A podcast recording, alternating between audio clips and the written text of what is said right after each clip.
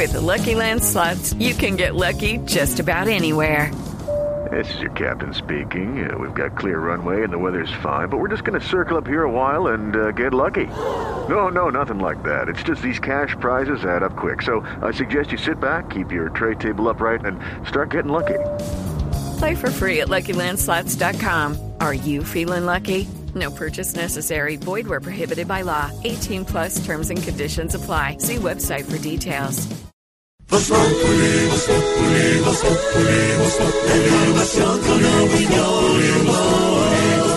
Tenemos opinión, mucha imaginación.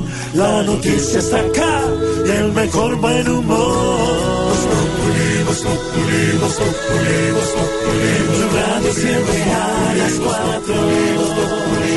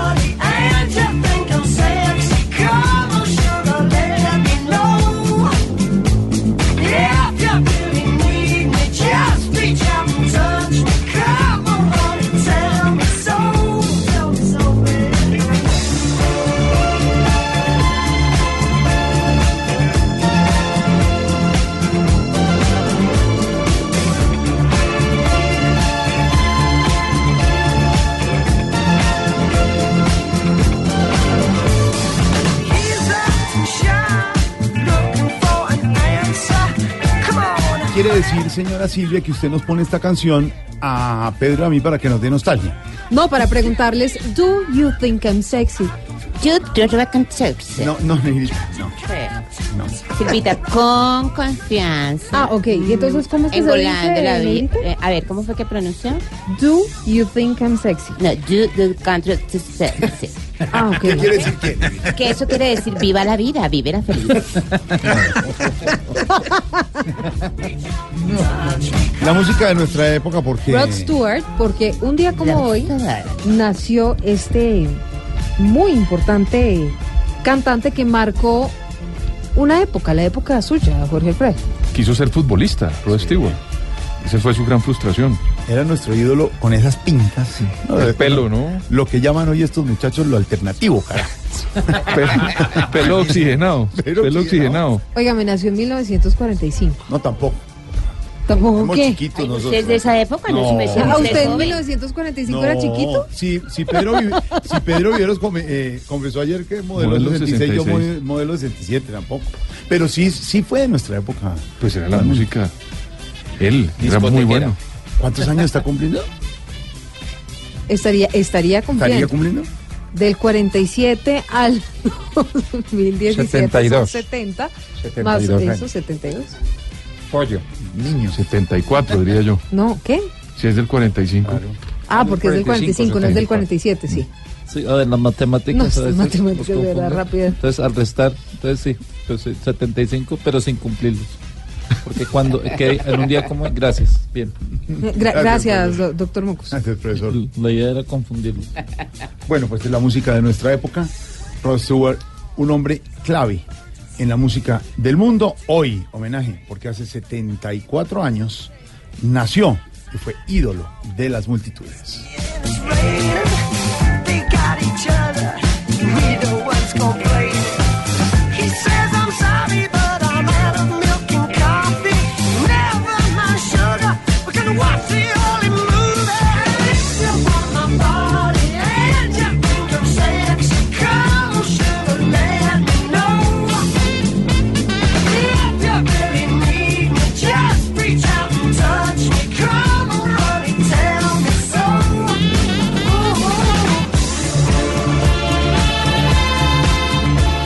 W, un hombre que sabe de la música aquí en Blue Radio. Rod Stewart decíamos con Pedro Viveros que marcó una época y nos alcanzó a tocar a nosotros. Sí, claro, alcanzó a tocar porque eh, si bien los 70 fueron su, su década, los 80 lo consolidaron como el, el crooner, esos, de esos crooners, ¿se acuerda de cómo, cómo, era, cómo vivía Frank Sinatra, por ejemplo?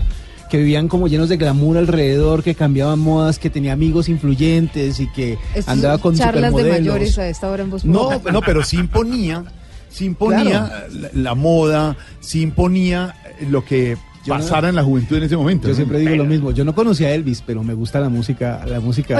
a propósito de juventud, es que yo, yo sí quisiera contarles a los oyentes lo que está pasando. A A. Jorge Alfredo le regalaron el 24 de diciembre un celular y han pasado no sé cuántos días desde entonces, 16. Volvamos a Rod ¿Y usted Entonces, qué hace todavía con el celular que- en la caja? Ella, No ella cree que está en programas de, de entrevistas personales. Entonces, que no le ha quitado el plástico de la. No, es que no saca el celular en de cambio, la está, caja. mo- en cambio ya está modernísima con esa gabardina muy moderna. Si Bueno, entonces, usted- ¿qué decíamos? Eso Si llama usted- vintage. Sí, muy linda. Deje usted- hablar de Rod si Stewart, que estamos en homenaje. a Rod, a Rod Diga, Stewart, diga. usted tiene un celular empacado en una caja, básicamente. No, no, no, no, no. Rod Stewart dejó una influencia muy grande para muchísimos músicos.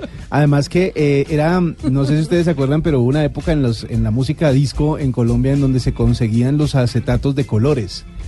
Y, eh, y los- y la mayoría de las Sí. canciones de Rod, de los discos, de los álbumes de Rod Stewart venían grabados en esos álbumes sólido. de colores, exactamente. Sí, señor. Venían en, en acetatos Colores. amarillos, los acetatos de, de, de arcoíris. Entonces, pues de verdad marcó una Yo tengo arcoíris grande. todavía guardados.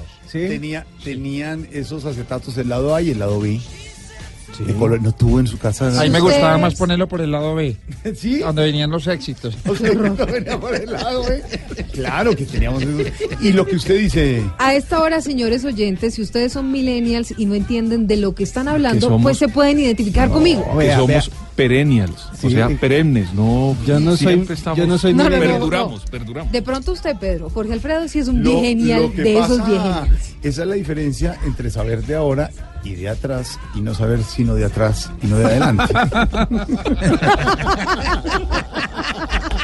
Se atragantó. Me, me erizé. es bueno saber lo que viene de atrás. Se atragantó. Saber de historia. Porque ya, ya no hables más de eso, por favor. quedarse uno en el momento. Niña, quiere saber historia. O si no, si usted no. No. sabe historia, puede decir cosas como aquellas que están diciendo. No, hay que saber de historia. No, no, de historia sí sé. ¿Y No, sabe trae qué? de música. Mis papás escuchaban a Rod Stewart, por eso me, Es me suena muy parecido. Pero, que ¿qué hace- pero que a ver, ¿qué Papá hacemos? de una niña de 42 años. No, no. No, mijito. Muchos éxitos tuvo Rod Stewart. Muchísimos y además muchos todavía, porque se presentó hace ya algunos años en el Festival de Viña del Mar y fue una de las sensaciones más grandes de las, de las presentaciones más ovacionadas. Hay mucho público joven ahí, por ejemplo, en Viña del Mar y ahí también lo disfrutaron y sigue conservando como, como esa, esa voz. Es, es interesante que algunos artistas no, a pesar de, de que pasan los años obviamente y envejecen, no pierden las características específicas de la voz que los han hecho diferentes, como él, ese ronque, eh, ronquido que tiene al, al fondo en la voz a la hora de cantar no lo pierde y ese es el éxito que tiene. Silvia, con amabilidad, Señor, con conocimiento de Vamos causa, porque ya aprendió algo nuevo en la vida. Diga que él es Rod Stewart. Está aquí en Blue Radio. Dígalo. ah, pensé que me, le iba a dar paso a mi sección de Vaya Vaya. Sí. En el consultorio de la doctora Silvia Vaya Vaya, aquí está Rod Stewart. Relax,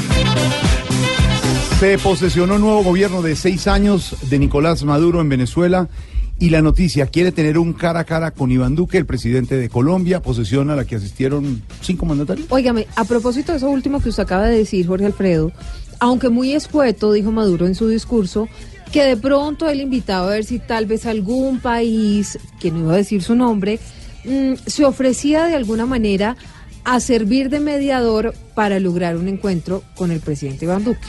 ¿Habrá, Pedro, algún país que se someta a servir de vehículo a ver si hay un, un encuentro Duque-Maduro? Silvia, primero el discurso de posesión de Maduro. Dos, es un discurso soso, con, digamos, una, un cierto tono de justificación de todos los errores democráticos y de legitimidad que ha tenido los procesos electorales en Venezuela desde los últimos años.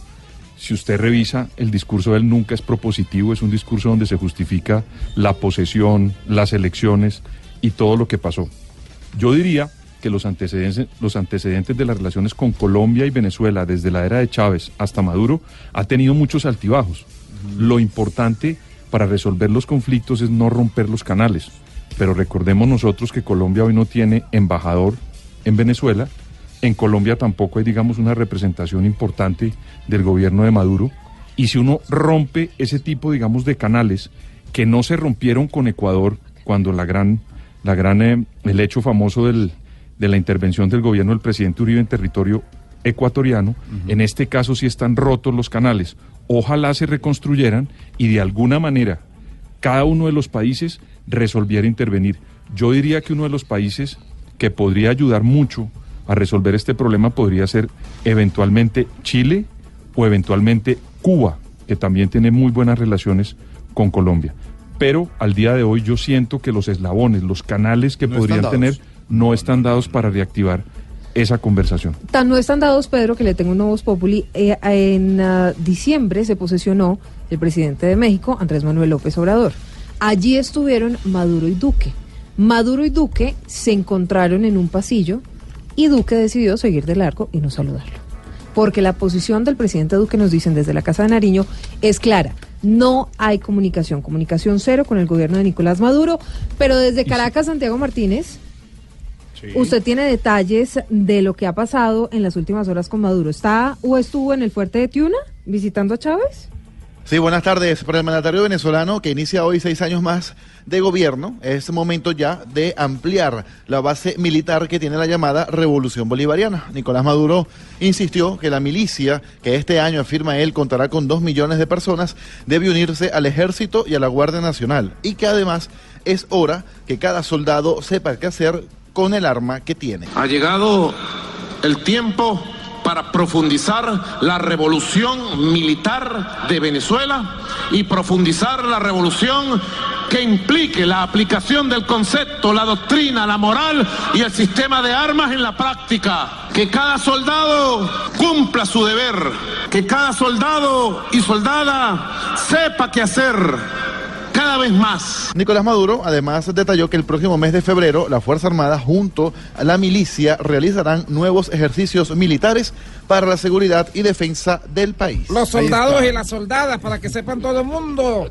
Los tenientes y las tenientas. Los capitanes y las capitanas, sobre todo la teniente Errada. le la teniente ¿Conoce Errada. la teniente Errada. Muy conocida acá en Venezuela, ¿verdad? Es, es impresionante. ¿no? Saludos a todos ustedes, Es periodistas y periodistas del mundo. Alguien- Entero que no vinieron acá a Venezuela, ni Jorge Alfredo Vargas estuvo acá. Alguien me dijo, presidente Maduro, que muchas gracias por todo el material que nos da y nos inspira aquí en Voz Popular. Ustedes se burlan de mí allá en ese programa de televisioncita de Colombia, ¿verdad? Pero no saben lo que está pasando acá. Hablando del programa de ustedes. televisioncita, como dice usted, el domingo tendremos en Voz Populi TV ¿Vio? los apartes del discurso de Maduro que nadie vio. Al estilo Voz Populi TV, lo que nadie vio. Eso es imperdible. que hizo. Ay, ay, ay. Ah, lo, Pero esta- lo estaré viendo por los canales internacionales para que todos ustedes sepan córteme la ahí, falacia que córteme Miraflores, córteme Miraflores, gracias. Santiago Martínez, nuestro corresponsal permanente en Caracas, contándonos la posesión del presidente Maduro, pero hubo respuesta de la Asamblea Nacional de Venezuela, Silvia. Pues es que tenemos uh, un gran cubrimiento, Jorge Alfredo, de lo que pasa con Venezuela hoy y por eso Carolina Bigot ha estado siguiendo el minuto a minuto de la oposición. La Asamblea Nacional de Venezuela declaró a Maduro como un usurpador, pero además han convocado a toda la ciudadanía a desconocerlo como presidente Carolina. Tras la toma de posesión de Nicolás Maduro, la Asamblea Nacional desconoció su poder. El presidente del Parlamento, Juan Guaidó, manifestó que en Venezuela existe vacío y usurpación de poder. Hoy no hay jefe de Estado. Hoy no hay titularidad del Estado. Hoy hay una Asamblea Nacional que debe y va a cumplir con su deber representando legítimamente al pueblo de Venezuela sus intereses Llamó a la Fuerza Armada Nacional a alzarse en contra del gobierno y hacer valer la defensa del pueblo, mientras a los ciudadanos los invitó a desconocer al mandatario. Para el día de mañana viernes, los diputados del Parlamento realizarán un cabildo abierto en la sede de la Organización de Naciones Unidas y organizar formalmente la ruta que permita dicho desconocimiento. En Caracas, Carolina Bigot, Blue Radio. Carolina también desde Caracas. Y rápidamente reaccionó el presidente Iván Duque, pero no respondió al cara a cara que le propuso Maduro. Pues mire, no dijo mucho en realidad el presidente Iván Duque en comparación con otros mandatarios de la región que han sido bastante fuertes. Incluso el eh, presidente de Paraguay, que apenas terminó el discurso de Maduro o mientras estaba hablando durante la posesión, pues rompió relaciones diplomáticas con Venezuela. También fuertes declaraciones de parte del presidente de Perú, el presidente de Argentina hizo lo mismo, Día Negro, dijo el presidente Sebastián Piñera de Chile. Pues un poquito más cauteloso fue Iván Duque y lo fue seguramente Jorge Alfredo porque mañana se vencen esas 48 horas de plazo que dio Maduro para que los países de Lima se retractaran de su declaración. Si no, dijo, iba a tomar unas acciones bastante complejas y el gobierno colombiano pues, ha estado y ¿qué- crudas. ¿Qué serán las crudas? Aquí llaman Pues- a Maduro crudas. ¿Que ¿Expulsará a alguien más o qué? Pues uno se cerrará la frontera, por ejemplo. Jorge Alfredo, todas las acciones de Maduro ya digamos no traen ningún tipo de sorpresa. Lo que ha hecho Maduro hasta ahora es, el día de hoy insultó varias veces al grupo de Lima, lo trató de un cartel. Entonces cada vez que pasa y cada vez que dice algo, rompe más la posibilidad de establecer puentes. En la diplomacia y en la política es mejor poner puentes que esas barreras que él pone permanentemente. Bueno, pues habló el presidente Iván Duque sobre esa decisión de la OEA mm, que aprobó una resolución que declara ilegítimo el régimen de Maduro. María Camila Roa. un consejo de seguridad en La Guajira, el presidente Iván Duque aseguró que el gobierno aplaude la decisión de la Organización de Estados Americanos de no reconocer la legitimidad del nuevo mandato de Nicolás Maduro en Venezuela. Dijo que esta decisión es una forma de honrar los compromisos de la Carta Democrática Interamericana y que también se une al trabajo que venía desarrollando el Grupo de Lima. y nosotros como país vamos a honrar también esa declaración del Grupo de Lima para que se cumplan todos y cada uno de los puntos que fueron expuestos hace pocos días y que reivindican que la Asamblea Nacional de Venezuela es un órgano legítimo, constitucional y democrático Aseguró que Colombia seguirá trabajando para cumplir todo lo que quedó pactado en la última declaración del Grupo de Lima para que la dictadura de Venezuela quede cada día más aislada. Ahí está la reacción del presidente Duque. A ver, me queda una sola duda ahí, Pedro Viveros. ¿Hasta cuándo le aguanta esa política de cero audio, cero video al presidente Duque con su vecino más próximo, que es el presidente Maduro?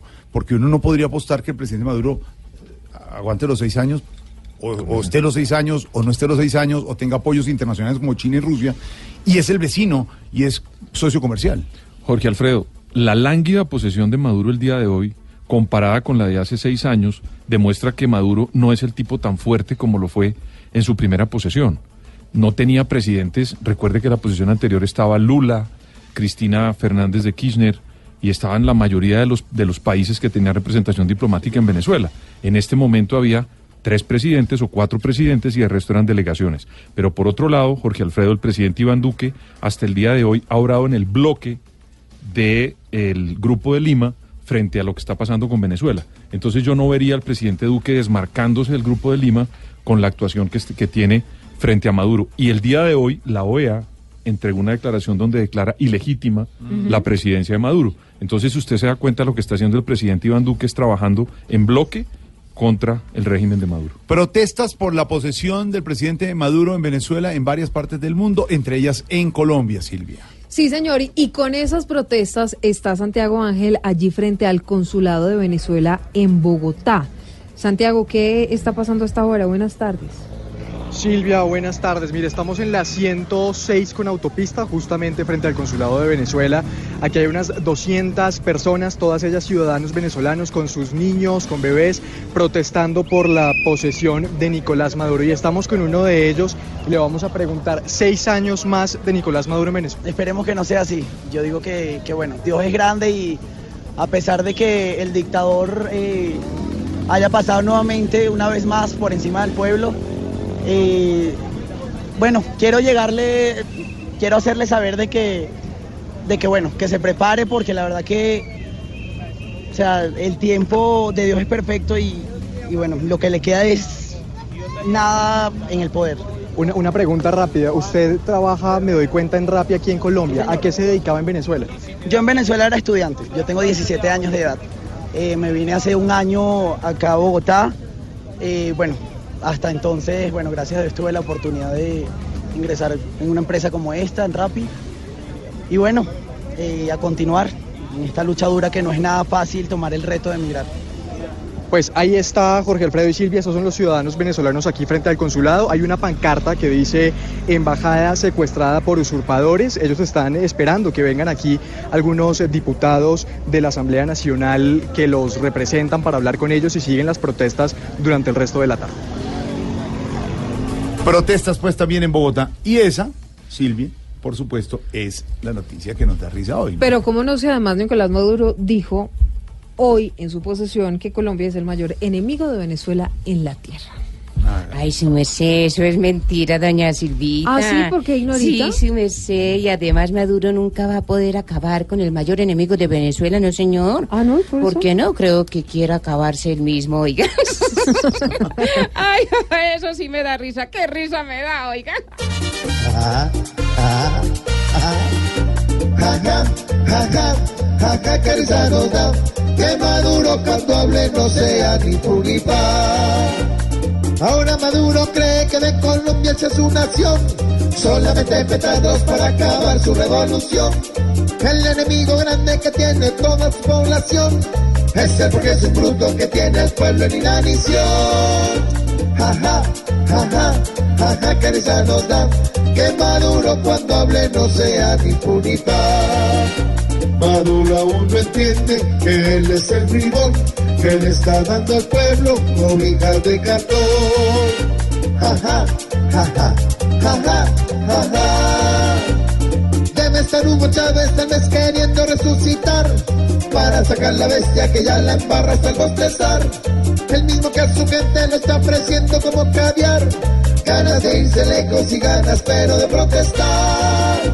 Jaja, jaja, jaja, que. Que Maduro cuando hable no sea ni fu ni fa. Jaja. Ahí está, se posesionó Nicolás Maduro. Para algunos un poder que ya no debería tener, para otros que lo siguen apoyando allá. Unos de frente y otros no tan de frente, un poder que dicen ellos mantendrá durante seis años. ¿Será cierto? La historia lo dirá. Hablemos de poder hoy, don Esteban, con los oyentes. ¿Qué haría uno si tuviera tanto poder como los presidentes o como los reyes? No sé, con gente tan poderosa que hay en el planeta. Vamos a preguntarle a los oyentes de Voz Populi en esta tarde sobre eso. Nuestro hashtag de hoy, si yo tuviera poder. Entonces, ¿qué haría cada uno si tuviera el poder de un presidente, de un poderoso de este planeta? Bueno, de pronto sería algo positivo. Si yo tuviera poder. Si yo tuviera poder. Numeral, si yo tuviera poder. Si usted pudiera, don Lucho, prender el televisor el próximo domingo a las Todos 10 de los la noche. lo prendo. Voz Populi Desde los TV, 7 claro. Con humor y opinión en Voz Populi. TV. TV. Voz Populi TV, Voz Populi TV, aquí el humor. Si al mejor de tu equipo lo quieres relegar, danos el papayazo y tendremos de qué hablar. Voz Populi TV, Voz Populi TV, Voz Populi TV, Voz Populi TV. Voz, Voz Populi. Voz Populi. Enciendo la radio, 4 de la tarde comienza el show de opinión y humor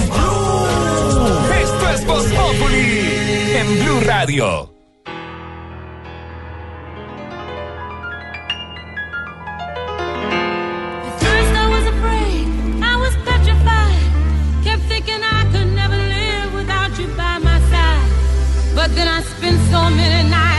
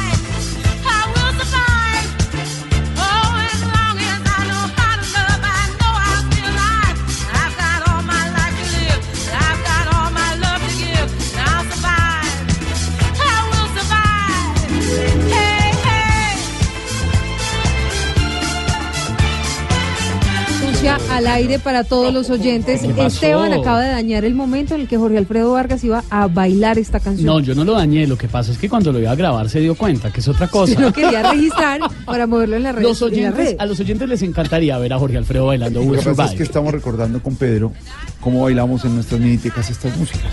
Sí, pero digamos, no vamos a hacerlo acá, ¿no? No, pero es podría. analizar la noticia. Menos mal entró todo. W nos dijo que sí había long play de colores anaranjado Sí, amarillo. ya está ahí, ya nomás. Porque ellos nos miran que long play. No. Yo lo que quiero es aprender. Que es acetato. hacen el pasito toda la cosa. A Will Survive de Gloria Gaynor, que se convierte en muchas ocasiones en la canción insignia de las separaciones, cuando la gente termina con el novio, con la novia, o de los divorcios, porque se acerca el que podría ser el divorcio más costoso de toda la historia. Ah, yo sé cuál es. La pareja que tiene más billete en este planeta dijo, nos vamos a separar después de 25 años, esto se acabó. El señor Jeff Bezos, dueño de Amazon, y su esposa Mackenzie dijeron, hasta aquí vamos, queremos seguir siendo como amigos y decidimos divorciarnos. 112 billones de dólares es la fortuna de esta pareja. Entonces, imagínense el acuerdo de separación. ¿Cuánto es? 112 billones de dólares. Es facilísimo. Así A como ver. cuando Cada uno uno, divide cua- ciento- cada uno 56. 60 No. billones. No, eso no queda Se fue. No, no, no. 56 los 56, abogados y sí. quedan 56. Porque eso también puede Yo creo que los terminar. que están felices son los abogados. Sí, esos son- no, estoy encantado. Se, ese día se pegaron una rumba a la berraca. Eh, lo que pasa es que también de ese billete, me imagino que una, la ma- mayoría se la queda Jeff Bezos, pero la señora Mackenzie probablemente se quede con una pensioncita mensual multimillonaria. Así que bueno, la vida la tienen organizada.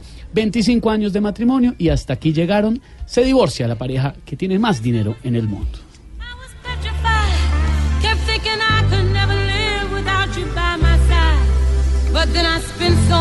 I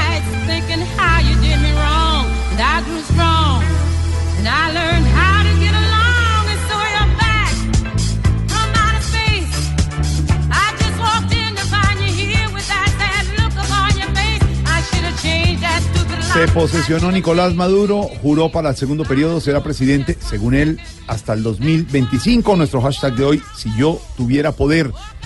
Padre Alberto Linero, ahí sí viene la pregunta, la pregunta de nuestro eh, gran político Darío Chandía. Darío Chandía tolimense, el que decía, ¿el, poder, para, qué?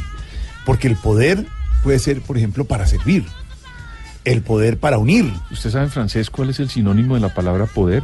Pouvoir es agir, que quiere decir hacer. Hacer. Entonces, si el poder es para hacer, bienvenido. Solidario. ¿El poder para qué? Decía Darío Chandía.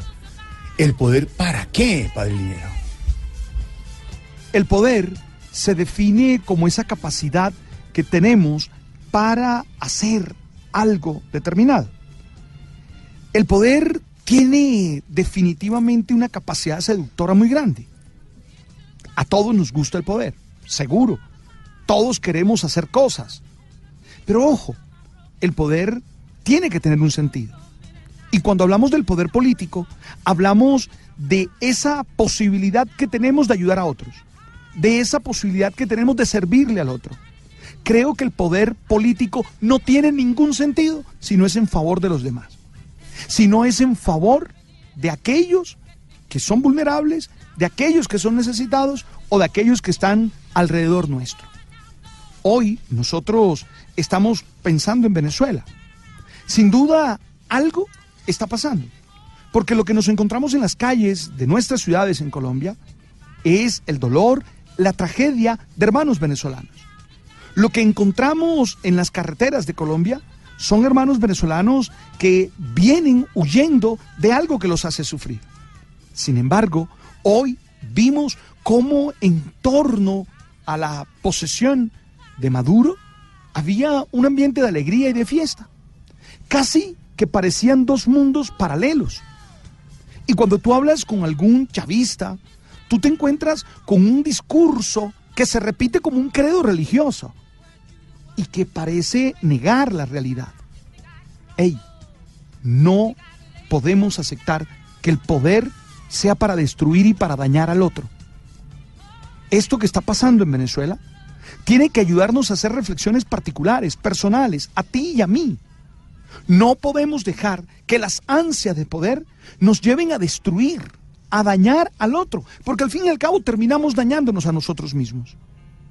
Queda uno impresionado, queda uno golpeado y se pregunta el poder para qué. Y la única respuesta que yo encuentro, el poder es para servir al otro, para realizarme yo como persona, pero también para ayudar que a los otros se realicen, que los otros puedan ser mejores, que los otros tengan mejores condiciones de vida, que la vida sea más placentera, que la vida sea una posibilidad de felicidad. Si no, el poder no sirve para nada. Duele mirar hacia el hermano país y ver a muchos de nuestros hermanos venezolanos sufriendo y padeciendo. El poder debe cuestionarnos. No nos debemos dejar usar por el poder, sino hay que servir con él a los demás. Tú sabes.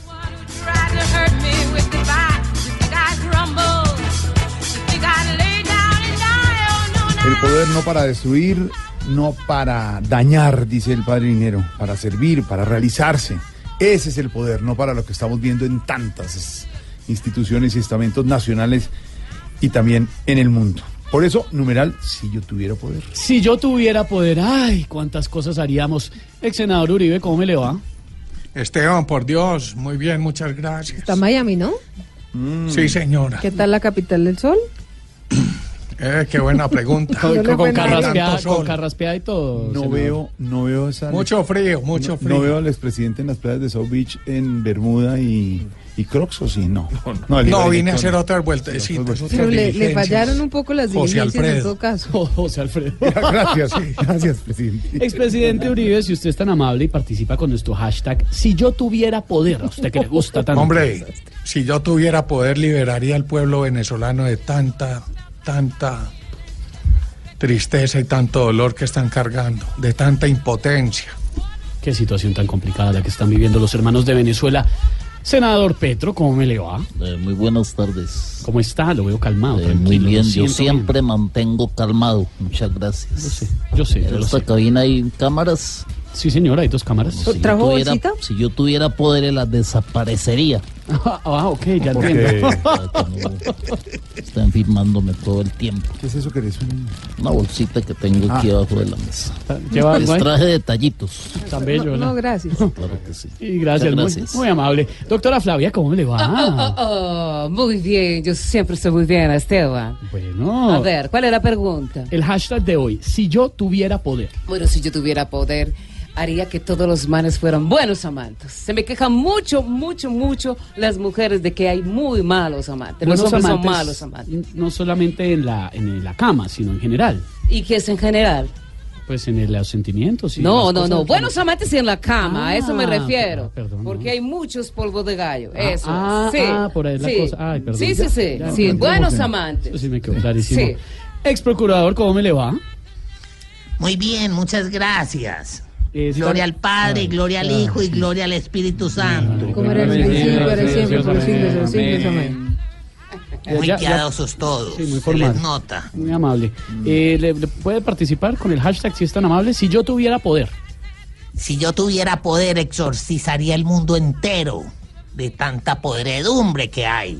Uy, ya ves, mejor que no lo tenga. ¡Demonios! bueno, señor.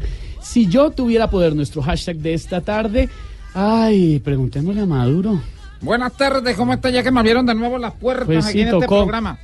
Si yo tuviera poderes, poderes, poderes. Sí, poderes. Poder. Poderes, Poder. me pondría, Si yo tuviera pondría Sí. la capita negra, el antifaz negro, Este señor. ¿ah? El sombrerito negro con la Z en el pecho, así como Superman. No. No, qué angustia. Ah. Como ¿Es, Superman. es en serio? No. La Z así, Superman. Gracias, no, gracias. Muy, muy formación. Flores, gracias. Ay, ay, ay, perdón. Perdón por preguntarle, pero es que es mi culpa, fue mi culpa. Tigresa. Garritas positivas para todos mis seguidores. Y le sentí esas fauces hasta acá. Sí, sí, sí, sí, sí. De repente me van a hacer la pregunta del hashtag. Exacto. A si ver, yo tuviera poder. Del hashtag. Sí, sí, sí, Si yo pudiera, eh, tuviera poder, ¿cuál quiere, eh, qué ritmo quiere? Pues si le parece en, eh, en, eh, y- Ayer en ritmo llanero. tan... Ah, un Por ritmo. Venezuela, Eso, ah, joropo, muy bueno, ¿sí? joropo ¿les también le tengo Sí. y sí. Eh, podríamos poner ese Trianita, un joropo para complacer a don Jorge Alfredo Vargas. Gracias. Bueno, y dice así, no, el joropo, joropo, ese es el reggae. Sí. No, bueno. Si yo tuviera poder, sería la reina del rock. Si yo tuviera poder, sería la reina del rock. Estoy enamorada del suéter de Pedrito. Estoy enamorada del suéter de Pedrito. Garritas positivas para todos mis seguidores. Para que los oyentes nos eh, ubiquen, hay un oyente hasta ahora que sale de un centro comercial para la casa, el eh, saquito de Pedro Viveros, Está muy lindo, como de diría verdad. mi mamá, mora en leche. No, no, no, Claro, ese es como en a su leche. madrado. Mora en leche, ¿no? Mora en leche. Mora en leche. Sí, es mora- Pero no, a mí no me parece que es un poco más... ¿A la tigresa solo le gusta el saco o Pedrito? Eh, pues si está soltero, yo también le echo No, no, las no, garras. No, no, no, no. Mi hijo, pero de repente. No, no, no. De repente. No me gusta dañar matrimonios. Tranquila, tigresa, tranquila. Pero Esteban, Garritas positivas. Esteban sí puede subir a las redes una, una imagen del saco de Pedro. Sí, sí, que está muy Para que los oyentes sepan. Sí, mora con leche. Está muy bonito. Para nuestro oyente que va del centro comercial a la casa con su hijo, es saco, mora en leche. Usted no se como sorbete. tiene varios. Pero no mora en leche. Pero sí bonito y calienta con estos fríos. Si yo tuviera poder, sería para servir, como dice el padre Línero aquí en Bogotá.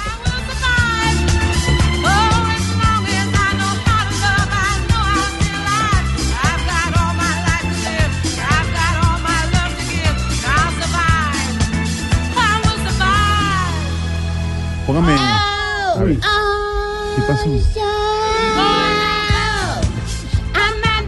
¿Qué pasó, Negrita? Cantando, traduciendo, Ay, me encanta. ¿Qué- me qué dice la encanta, canción? Me encanta. Vete a mercar, vete a mercar. Allá puedes disfrutar de piscinas y piquete. Eh, muy lindo, sí, muy lindo. Gracias. Gracias.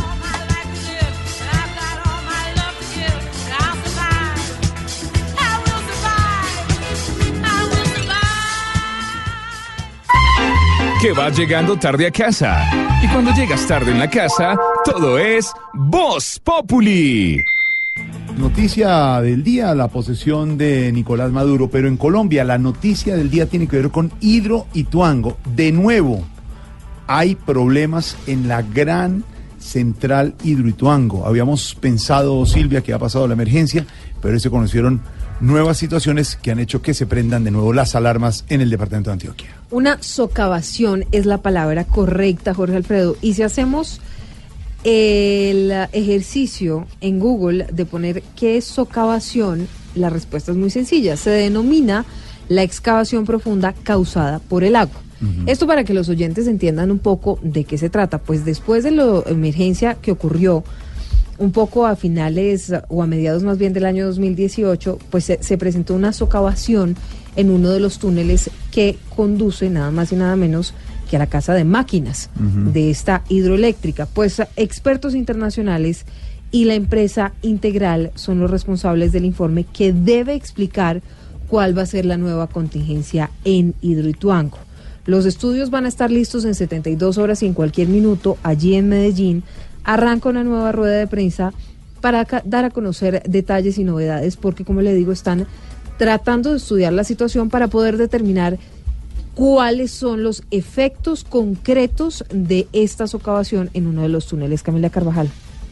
La socavación, que es el nombre técnico de lo que encontró EPM en uno de los túneles de descarga de casa de máquinas en Hidroituango, requiere de un estudio técnico que le diga a empresas públicas y en general a los dueños y a los constructores de la obra qué está pasando en los túneles y cuál es el paso a seguir. El gobernador de Antioquia, Luis Pérez Gutiérrez, reiteró que los primeros en entregar esos estudios técnicos serán ingenieros de la empresa Integral que lo harán en 72 horas. Luego serán expertos de EPM, así como expertos internacionales contratados para afrontar y entender la nueva eventualidad de Hidroituango. expertos internacionales. Integral también va a dar antes de 72 horas un informe y eso nos va a dar claridad sobre la situación. Mientras eso, también avanzan las reuniones de gestión del riesgo para monitorear el río Cauca en Medellín. Camila Carvajal, Blue Radio.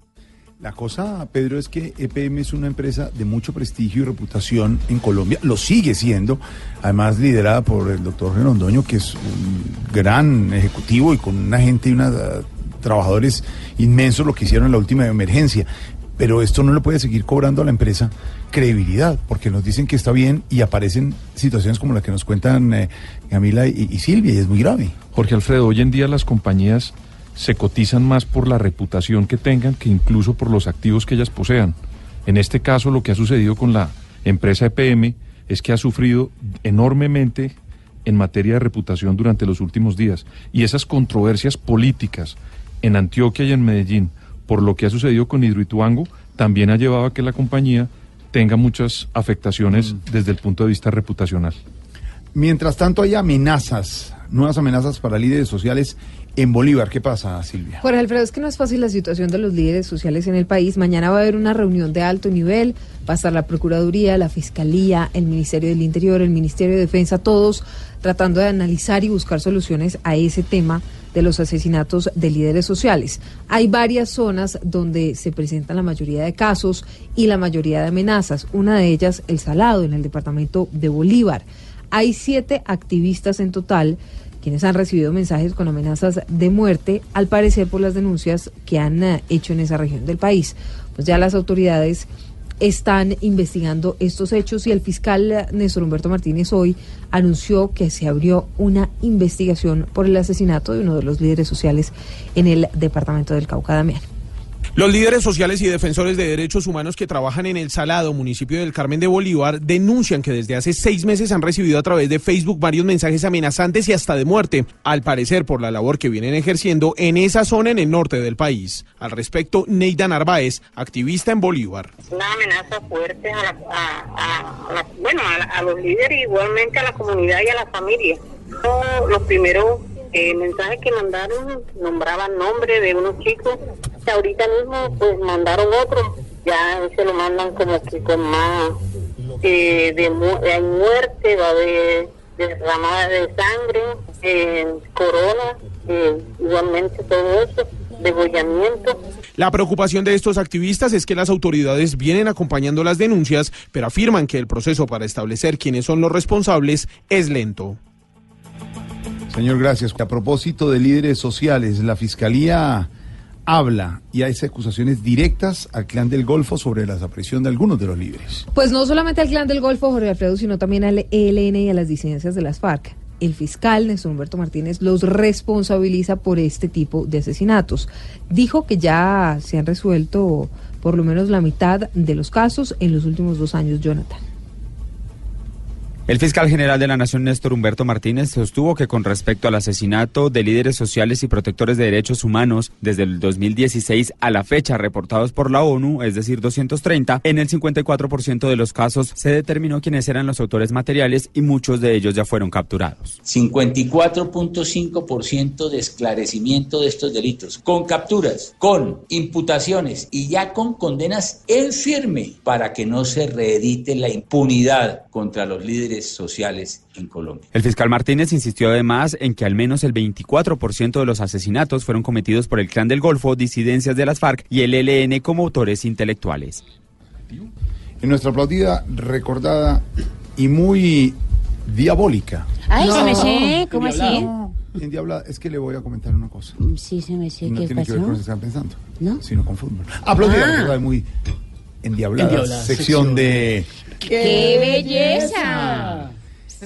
Les tenemos el cambio de escudo del América de Cali, uno de los grandes equipos, equipos grandes de Colombia, que ha tenido tradición en Colombia, la América que juega además desde mañana ya el torneo Fox con Millonarios, con Santa Fe, con Nacional, un equipo que ha ganado muchas veces y ha sido eh, ganador del torneo de fútbol. Y ahora apareció Silvia que no tiene diablo en el escudo, cuando ha sido los diablos de la América. No tiene diablo en el escudo. Haga, haga cuenta, Pero a ver. eh, Silviecita, que le quite usted el león a Santa Fe. Sí. ¿No? Pero Santa Fe no tiene O que su le escudo el león. Bueno, pero, pero, pero se ha sido. O- o- señores o, quítele la embajadora a Millonarios. van los del América nunca se van a quitar el diablo. El diablo es millonario, Silvia. Bueno, no, pues no, pero usted no está reemplazaron el siendo diablo. objetivo, Viveros. Re- a ver, Esteban, no copie lo que yo digo. No, pues que no está siendo objetivo, güey. Muy objetivo. Mire, la verdad es que mm, cambiaron, Sebastián Vargas, que es el experto en estos temas, el diablo por una A, que no es, mm, digamos, es la del América, pero eso no le ha gustado mucho a los hinchas. Muchos dicen, pues que ellos son los diablos rojos y que el diablo debería estar ahí. Otros, por el contrario, dicen que esto es un proyecto que podría durar seis meses y que en seis meses, dependiendo de lo que diga la gente, de pronto regresa uno al diablo al escudo. Y creo que no van a tener que esperar los seis meses. No, pues ya con las seis horas que lleva eh, sin diablo el escudo de la América, ya la gente no está conforme y muy seguramente van a devolverlo eh, lo más rápido posible porque esto es eh, momentáneo, es un tema de marketing que está moviendo el América de Cali y eh, decidieron quitarle el, diablito a ese escudo diablo. que estaba desde 1931 eh, con el conjunto Escarlata. Pero ¿cuál era la intención? ¿Cuál es el objetivo? ¿Por qué Tema de marketing. ¿Y Es que el ellos van a estrenar, van a estrenar eh, nueva marca deportiva para este año, el día sábado en el Campín ante Santa Fe en la, el torneo Sí. Fox. Van Tienen nuevo patrocinador, ¿no? Eh, sí, era Adidas, ahora es Umbro. Pero ¿qué es lo malo del diablo, pues? Eh, mucha gente que es eh, bastante religiosa, vamos al, al caso Ah. el Pipa de Ávila, eh, cuando se volvió cristiano, él jugaba con la camiseta del América y Sin el diablo. tapaba eh, con esparadrapo el Pero, pero ve uno el escudo de la América sin el diablo es pelado. Pelado. Eh, sí, no tiene. O sea, uno no cree que sea escudo de fútbol. Ah, bueno, pero es momentáneo, porque es que lo que estamos viendo en las reacciones, por ejemplo, en un muy buen informe que hace Pulso con don eh, Paniagua a la cabeza, dice aquí que Barón Rojo, suroficial, dice, queremos dejar claro como organización que no compararemos indumentaria de América de Cali que no contenga el diablo en el escudo. Pedimos respeto por nuestra identidad, somos los Diablos Rojos. Bueno, recuerde que todo cambio al comienzo es difícil, ¿no? El bar no lo queríamos y ya todos somos felices con el bar. Le Entre otras cosas. ¿Le hace falta el diablo al escudo de la América, Silvia? Diga, ¿sí o no? Pues es que yo la verdad no, no soy tan hin- hincha de nada de ningún equipo, pero ¿sabe qué? Estaban molestando mucho también Sebastián cambiándole la A del América por la B. Ah, bueno, pero es que eso ya Eso también. es- Estuvo cinco años en la B. ¿Le hace falta el diablo al escudo? Ellos Usted no le nunca pregunte se a Pedro. Nunca, No, se van a nunca van a quitarse el diablo encima. A usted, Siempre lo a usted molesta porque es hincha del Cali, pero siendo objetivo le, haría falta, sí. Yo creo que sí. Y además porque de verdad nunca se van a quitar el diablo encima. Eso Es decir, lo van a tener. el marketing o, o merchandising o lo que usted quiera llamar, se- a veces se equivoca. Ahora, si lo que querían era llamar la atención, Lo la hicieron, llamaron, sí, lo hicieron. Y lograron ser tendencia y que todo el mundo hablara de eso. Pero entonces queda claro, Sebastián, que fue una decisión momentánea y que el diablo no se lo Sí, es una edición especial que van a sacar y con lo que le digo, si eran seis meses, yo creo que ahora va a durar dos o menos después de que Lo único que le quiero decir es que el próximo sábado a las 5 de la tarde, cuando enfrenten a los rojos de Santa Fe. O sea, imagínese Santa Fe sin el puntico azul. Eh, perdón. ¿Cómo?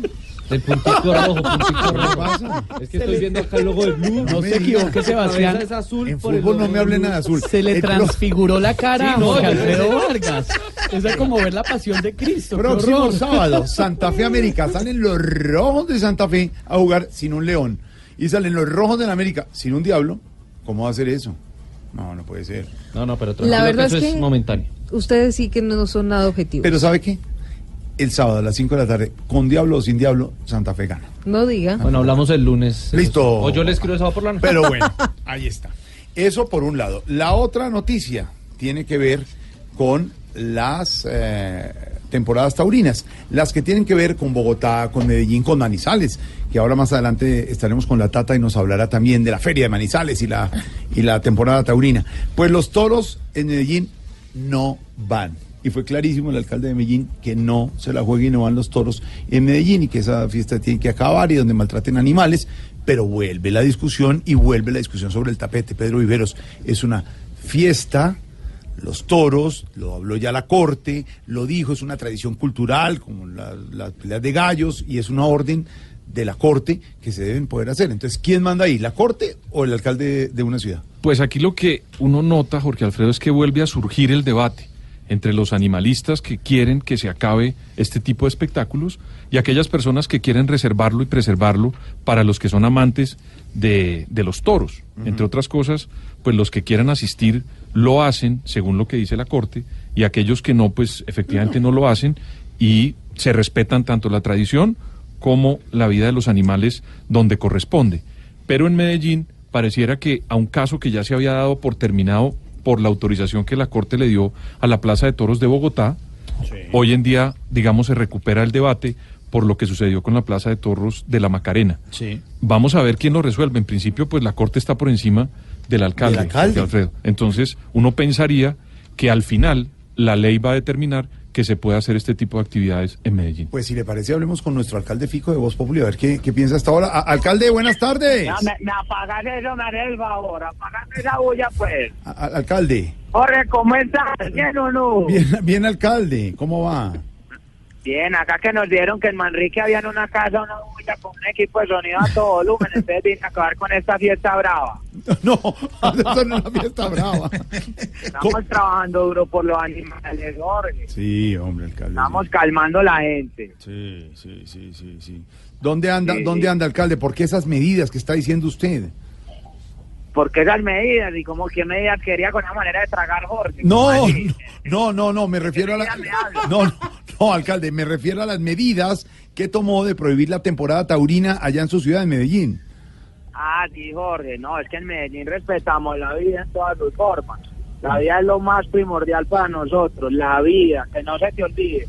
¿Y entonces qué va a hacer con los que torean, alcalde? Pena de muerte inmediata para ellos. Jorge. No, no, Toro, ¿cómo estás? No. Ya no, no. Te salvó la vida, no, no no. No, no, no, pero ¿a dónde, se, ¿a dónde se llevan el toro? ¿Cómo así que, que, que le salvó la vida? ¿A dónde se lo llevan? Ah, lo llevamos al matadero para hacer salchichón. No, Quibirizo. De todas, de todas formas, le anuncio a la comunidad que la Plaza de Toros la vamos a seguir prestando para conciertos. Solamente hay un grupo que no se puede presentar. Hay, hay un grupo, ¿y, y cuál grupo no se puede presentar, alcalde? Los toreros muertos. Sacaron un ojo en la cara, no. ¿A, a quién le sacaron un ojo a la cara, alcalde? No, pues pagando un parqueadero aquí como nueve mil la hora, Jorge. Le, le tengo que dar porque estoy en una discusión aquí. Le estoy diciendo a los ciudadanos que les presto la plaza de toros para conciertos, pero que nadie va a poder hacer, pues, así como esa reunión que hacen para comprar media de guaro. ¿Cuál, cuál, cuál? ¿Por qué? Pues porque si no se pueden toros, tampoco se pueden vacas. ¡No! ¿Cómo está? Ya, no, no. Alcalde, ¿cómo estás? Chao, alcalde. La conclusión, don Pedro Viveros, es que a esta hora no sabemos qué va a pasar. Pero el alcalde Fico, como lo oímos, está en su punto y dice que no va a haber toros en Medellín.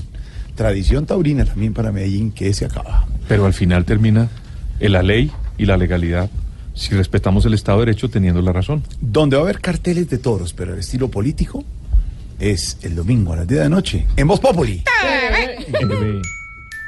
Voz Populi TV, Voz Populi TV, aquí en Si al mejor de tu equipo lo quieres relegar, danos el papayazo y tendremos de qué hablar. Voz Populi TV, Voz Populi TV, Voz Populi TV, Voz TV. Populi, Populi, Populi, Populi, información con opinión. Tenemos opinión, mucha imaginación, la noticia está acá y el mejor buen humor. Voz Populi, Voz Populi, Voz Populi, radio siempre a las cuatro. Llega Juanito Preguntón a Voz Populi.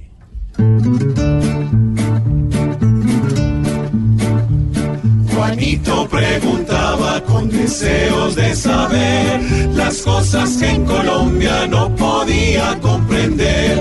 Juanito, a tus preguntas damos hoy contestación para que no te enredes tanta desinformación. Va para mi tío Felipe Sureta. Y dice...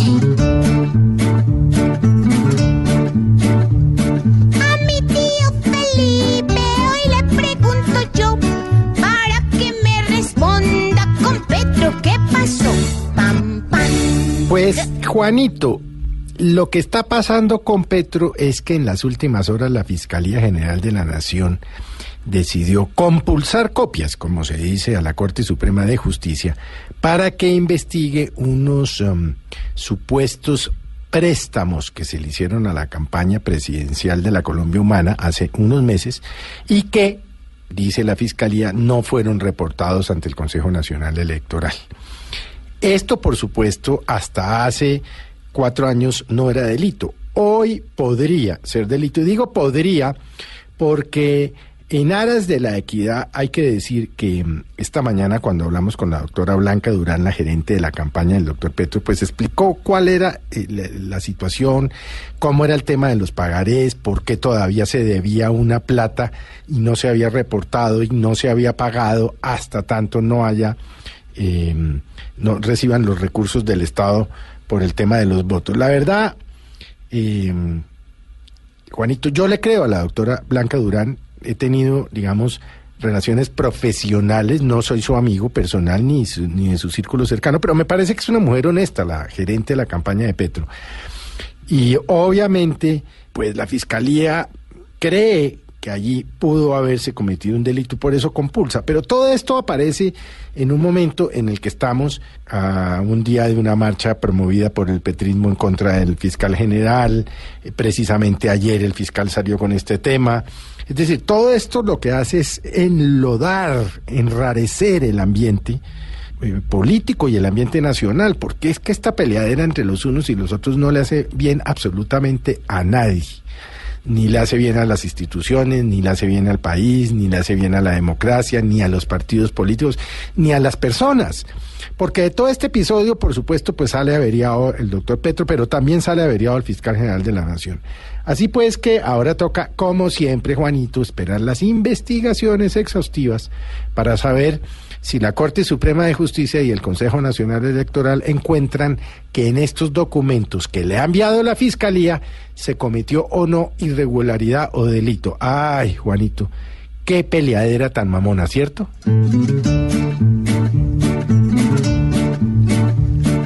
Juanito, tu pregunta hoy pudimos resolver.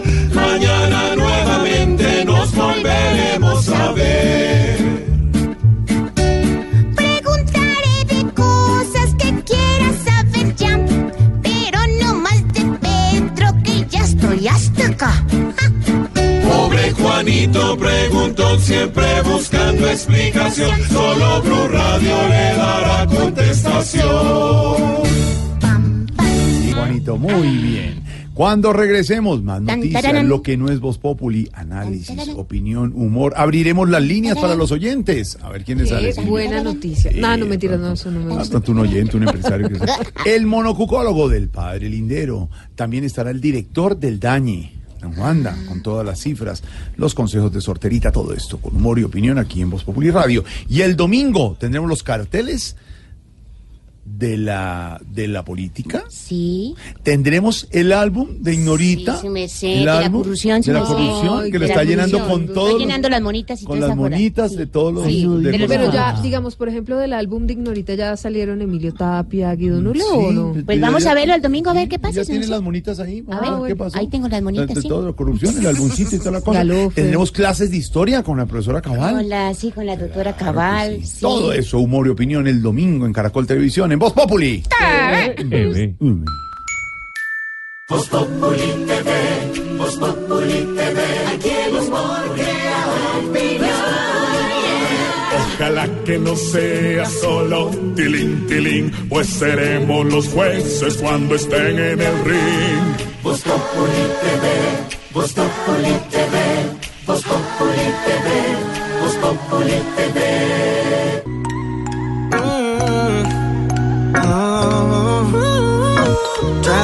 Minds. S-A-A-K, yeah. Cada que lo besas, sé que tú me piensas. No puedes sacarme ya de tu cabeza.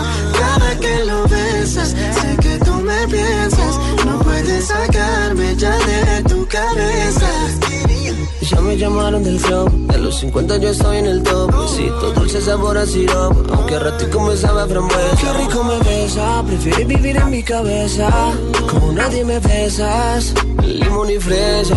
Cada que lo besas, sé que tú me piensas, no puedes sacarme ya de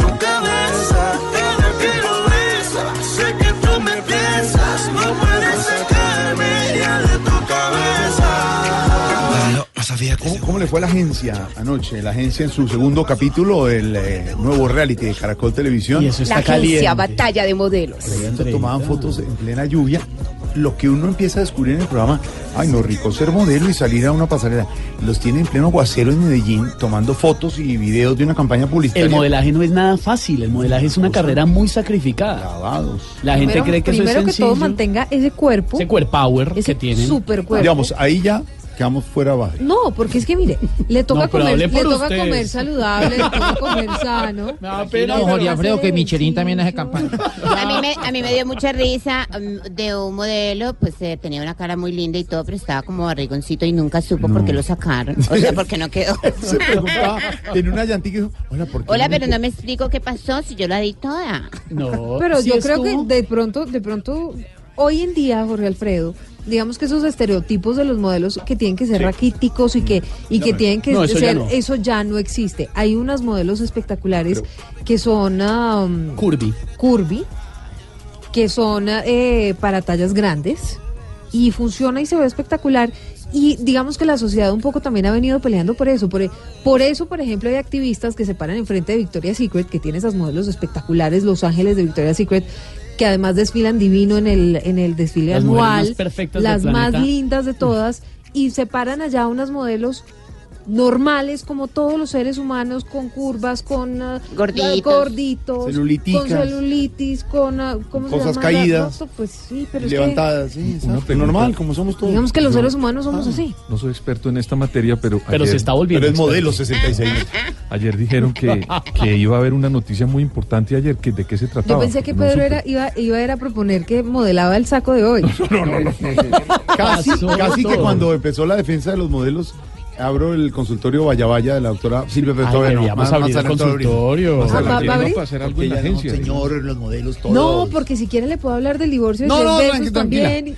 Eh, Pedro Viveros, se conoció la noticia que estaba esperada. Claro, se conoció que Mara, una de las integrantes de la competencia, es transexual. No se sabía, y si usted la ve, eh, se ve completamente como una mujer, y no solamente como una mujer, una mujer guapísima, con unas medidas perfectas, una cara hermosa. Nadie se hubiera dado cuenta que era una mujer trans si no se hace público realmente. Pero se empezó a dar como el cuchicheo y la cosa en medio de la competencia y realmente ella se sincera con los ¿Dónde, compañeros. ¿Dónde nació todo, Pedro? Que se, se hace eh, círculo de hombres a decir cuál es la más bonita y cuál le gusta. Y uno de ellos dijo que le encantaba esta No, y, y le, y le alcanzó la noche anterior. Le echó los perros. Le echó los perros, estás muy linda. Cuando le dijeron, decía, mi hermano, yo soy un machista, decía, ¿no? yo soy Claro, machista. Miguel era el que le está, el concursante que le estaba echando los perros a Mara y después se entera del rollo y se enteran todos y se abre el gran debate Ya que llora, terminó siendo un debate nacional el día de hoy en. Colombia sobre el tema de qué tan aceptadas son las personas transexuales en el país. Si usted la ve y si, si- y si usted está viendo el programa se da cuenta que es una mujer en toda la ley. Ya usted no sabe qué tipo de operaciones se haya hecho o no, eh, pero las personas transexuales hacen un tránsito hacia esa identidad con la que realmente se identifican y con la que nacieron, sino que desafortunadamente nacieron en el cuerpo equivocado. Pues se supo y después este señor dijo, ah, no, que ya no, que es que él era muy machista, que por ahí la vaina no. Y sabe que las opiniones en Colombia están divididas. He oído muchos comentarios de hombres heterosexuales, es decir, macho de pelo en pecho peludo, que le haría a Mara. ¿Sí? Sí, señor. Y que la Pero es que es bien, bien Muy linda. es la china, es muy guapa. bonita. Pero es ¿Qué que además yo no tuvo? entiendo esa bendita maña que tienen los colombianos de andar metiéndose en la vida de los demás y opinando. No, y de saber qué tienen vaya, vaya. entre las piernas Sí, y qué pues, hacen pero con ¿qué lo que tienen entre importa? las piernas. Eso, bien. ¿Cómo dijo? Es de esa- Ay, la- qué todo- rico, yo sí sé qué hago. A ver, ¿Qué dijo? ¿Qué dijo? Rico. ¿Cómo fue la frase? La gana que tiene la gente de saber qué tiene el otro entre las piernas y qué hace con eso que tiene entre las piernas. ¿Quiere que le muestre qué hago, papi? No, oh señora, my no. God, baby. Qué rico, hijo de- No, no, no, a ver, Pero cuénteme, ¿sabe no, qué, Jorge Alfredo? agua. No, es que yo sí creo que eso es un tema cultural que deberíamos empezar Gracias, a combatir. doctora. Gracias, doctora Silvia. Vaya, esa- vaya. ¿Por qué todo el mundo se tiene que meter en la vida de los demás y opinar? Tranquila, doctora. Estuvo tan verdad. caliente la audiencia. Respeto, respeto. Y, la, Sí, y el hay que rating, respetar. el rating estuvo tan caliente Cuente, como cuente. la polémica. Le cuento, ¿quiere saber completa? Eh, Desde Noticias Caracol le puedo contar. Noticias... están los tres canales, eh, Caracol, RCN y uno. Sí, señor. A las 7 de la noche, Noticias Caracol, eh, con sus enfrentados Noticias RCN y Guerreros. Noticias Caracol marcó 34.8 de share y 8.8 de rating, frente a Noticias RCN que marcó 15.6 de share y 3 punticos, 3.7 de rating. Guerreros marcó 1.5. La agencia a las 8 en punto de la noche, 32.5 de share y 9.9 de rating. Frente a eh, cuatro elementos, marcó 15.5 eh, de share y 4.5 de rating. Y Sin Senos marcó 11.9 de share y 3.7 de rating. Loquito por ti, 42.7 de share, 13.8 de rating. Frente a la ley del corazón, que marcó 14.9 de share y 4.8 de rating. Y en el canal 1, eh, la emisión central de CMI, 3.6 de share y 1.2 de rating. La agencia sigue liderando la audiencia de las noches en El programa Colombia. número uno- con Loquito por ti, El ¿no? programa número uno es Loquito por ti, Sí, que está claro. terminando, y Sí. después la agencia. Me refiero, claro, a los concursos. Es el concurso que está liderando. Pues en está este bueno, hemos conocido cosas del modelaje. Sí, señor. Ahí estamos, la agencia recomendada, 8 de la noche en el canal Ya me llamaron del club, de los 50 yo estoy en el top Besito dulce sabor a sirope, aunque a ratico me sabe a frambuesa Qué rico me besa, prefieres vivir en mi cabeza Como nadie me besas, limón y fresa Nicolás Maduro, noticia del mundo. Seis años más de Maduro en Venezuela. Dicen los analistas que saldrán más de dos millones de venezolanos este año de ese país hacia otros países buscando mejor futuro. Y Maduro ahí. Por eso estamos hablando hoy del poder. Numeral, si yo tuviera poder. Y los oyentes de Voz Populi a través de nuestra cuenta en Twitter, arroba Voz Populi, nos van contando y usando el hashtag. Ariel Vargas dice, si yo tuviera poder, cadena perpetua a violadores de niños y de mujeres. Mm, sí, señor. Julián Escobar dice, numeral, si yo tuviera poder, extendería el horario de Voz Populi para escucharlos todo el día. Tocar hablar con el doctor Gallego. Dice el oyente. Ah, dice el oyente, Sí, el yo doctor no metí Gallego. mano ahí en nada. El doctor, Doctor Ga- sí. Gallego, eh, ¿será que podemos tener Bus Populi todo el día? Se llama Eh, Julián pregúntele Escobar. al doctor Gallego.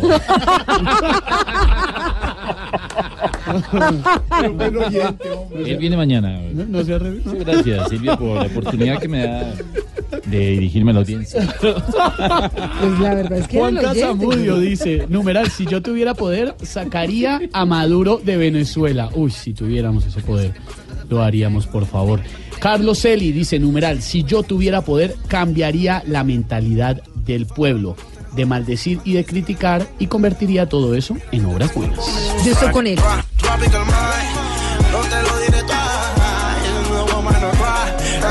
Cada que me besas, sé que tú me piensas No puedes sacarme ya de tu cabeza Cada que lo besas, tú me Buena música. ¿Le gusta Tropical buena. ¿Es Tropical? ¿Cómo? Tropical. ¿Le gusta Tropical. Tropical Minds? Tropical Jorge Minds. Alfredo? Porque esto suena mucho en Santa Ay, Marta, ¿o negrita, no? como le suena bien. Tropical Minds. ¿Cómo? ¿Cómo? Tropical Minds. Tropical Minds, que es un poquito de urbano, por si se da cuenta, también tiene el beat de lo urbano, pero tiene también hay un poquito de hip hop, de soul, del beat del reggaetón, de funk. Se unieron Skinny Happy, que era una agrupación. ¿Skinny Happy está ahí? Skinny Happy. No. ¿Skinny Happy? No. Skinny, Está ahí. Skinny Happy, negrita, ¿no se acuerda de ellos? Eran un grupo, unos muchachos. claro, muy Skinny pegados. Happy, Skinny Happy tiene muy buenas No, canciones. Skinny Happy era un grupo muy conocido. Yera, Lalo y los dos integrantes de Skinny Sí, Happy. esos no, no los conozco. Pero Skinny Happy, uy, no. Se unieron entonces. se unieron y crearon Tropical Minds, que está Tropical dando Minds. mucho de qué hablar por estos días. Acuérdense del nombre, Tropical Minds, porque está muy ¿Y cómo pegado. se llama la canción? Y la canción, oigan, Waze. poquito, la canción se llama Waze, como la aplicación. Waze. Búsquela, Eso sí es búsquela. muy fácil de pronunciar. Güey. No, Waze. lo besas, sé que tú me piensas, no puedes sacarme ya de tu cabeza. Cada que lo besas,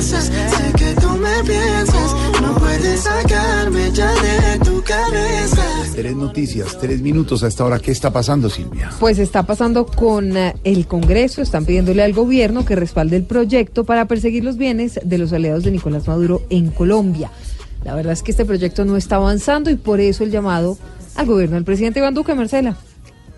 Tras cumplirse la nueva posesión del presidente venezolano Nicolás Maduro para un mandato de seis años que ha sido desconocido por gran parte de la comunidad internacional, el senador Rodrigo Lara hizo un llamado al gobierno colombiano para que cumpla con las medidas pactadas por países de la región contra ese régimen. Puntualmente, el congresista de Cambio Radical pidió que el Ejecutivo impulse un proyecto de ley que busca la persecución de los bienes y activos de los aliados de Maduro en Colombia, en sintonía con la más reciente declaración del llamado Grupo de Lima, integrado por 14 países que pertenezcan a esas, personas. Yo espero que la declaración del Grupo de Lima, que retoma la, que, hicimos en la cumbre de parlamentarios, pues eh, le lleve a que el gobierno nacional apoye decididamente este proyecto que radicamos en el mes de octubre y que inicialmente pues eh, no pudo avanzar justamente por oposición del gobierno de Colombia.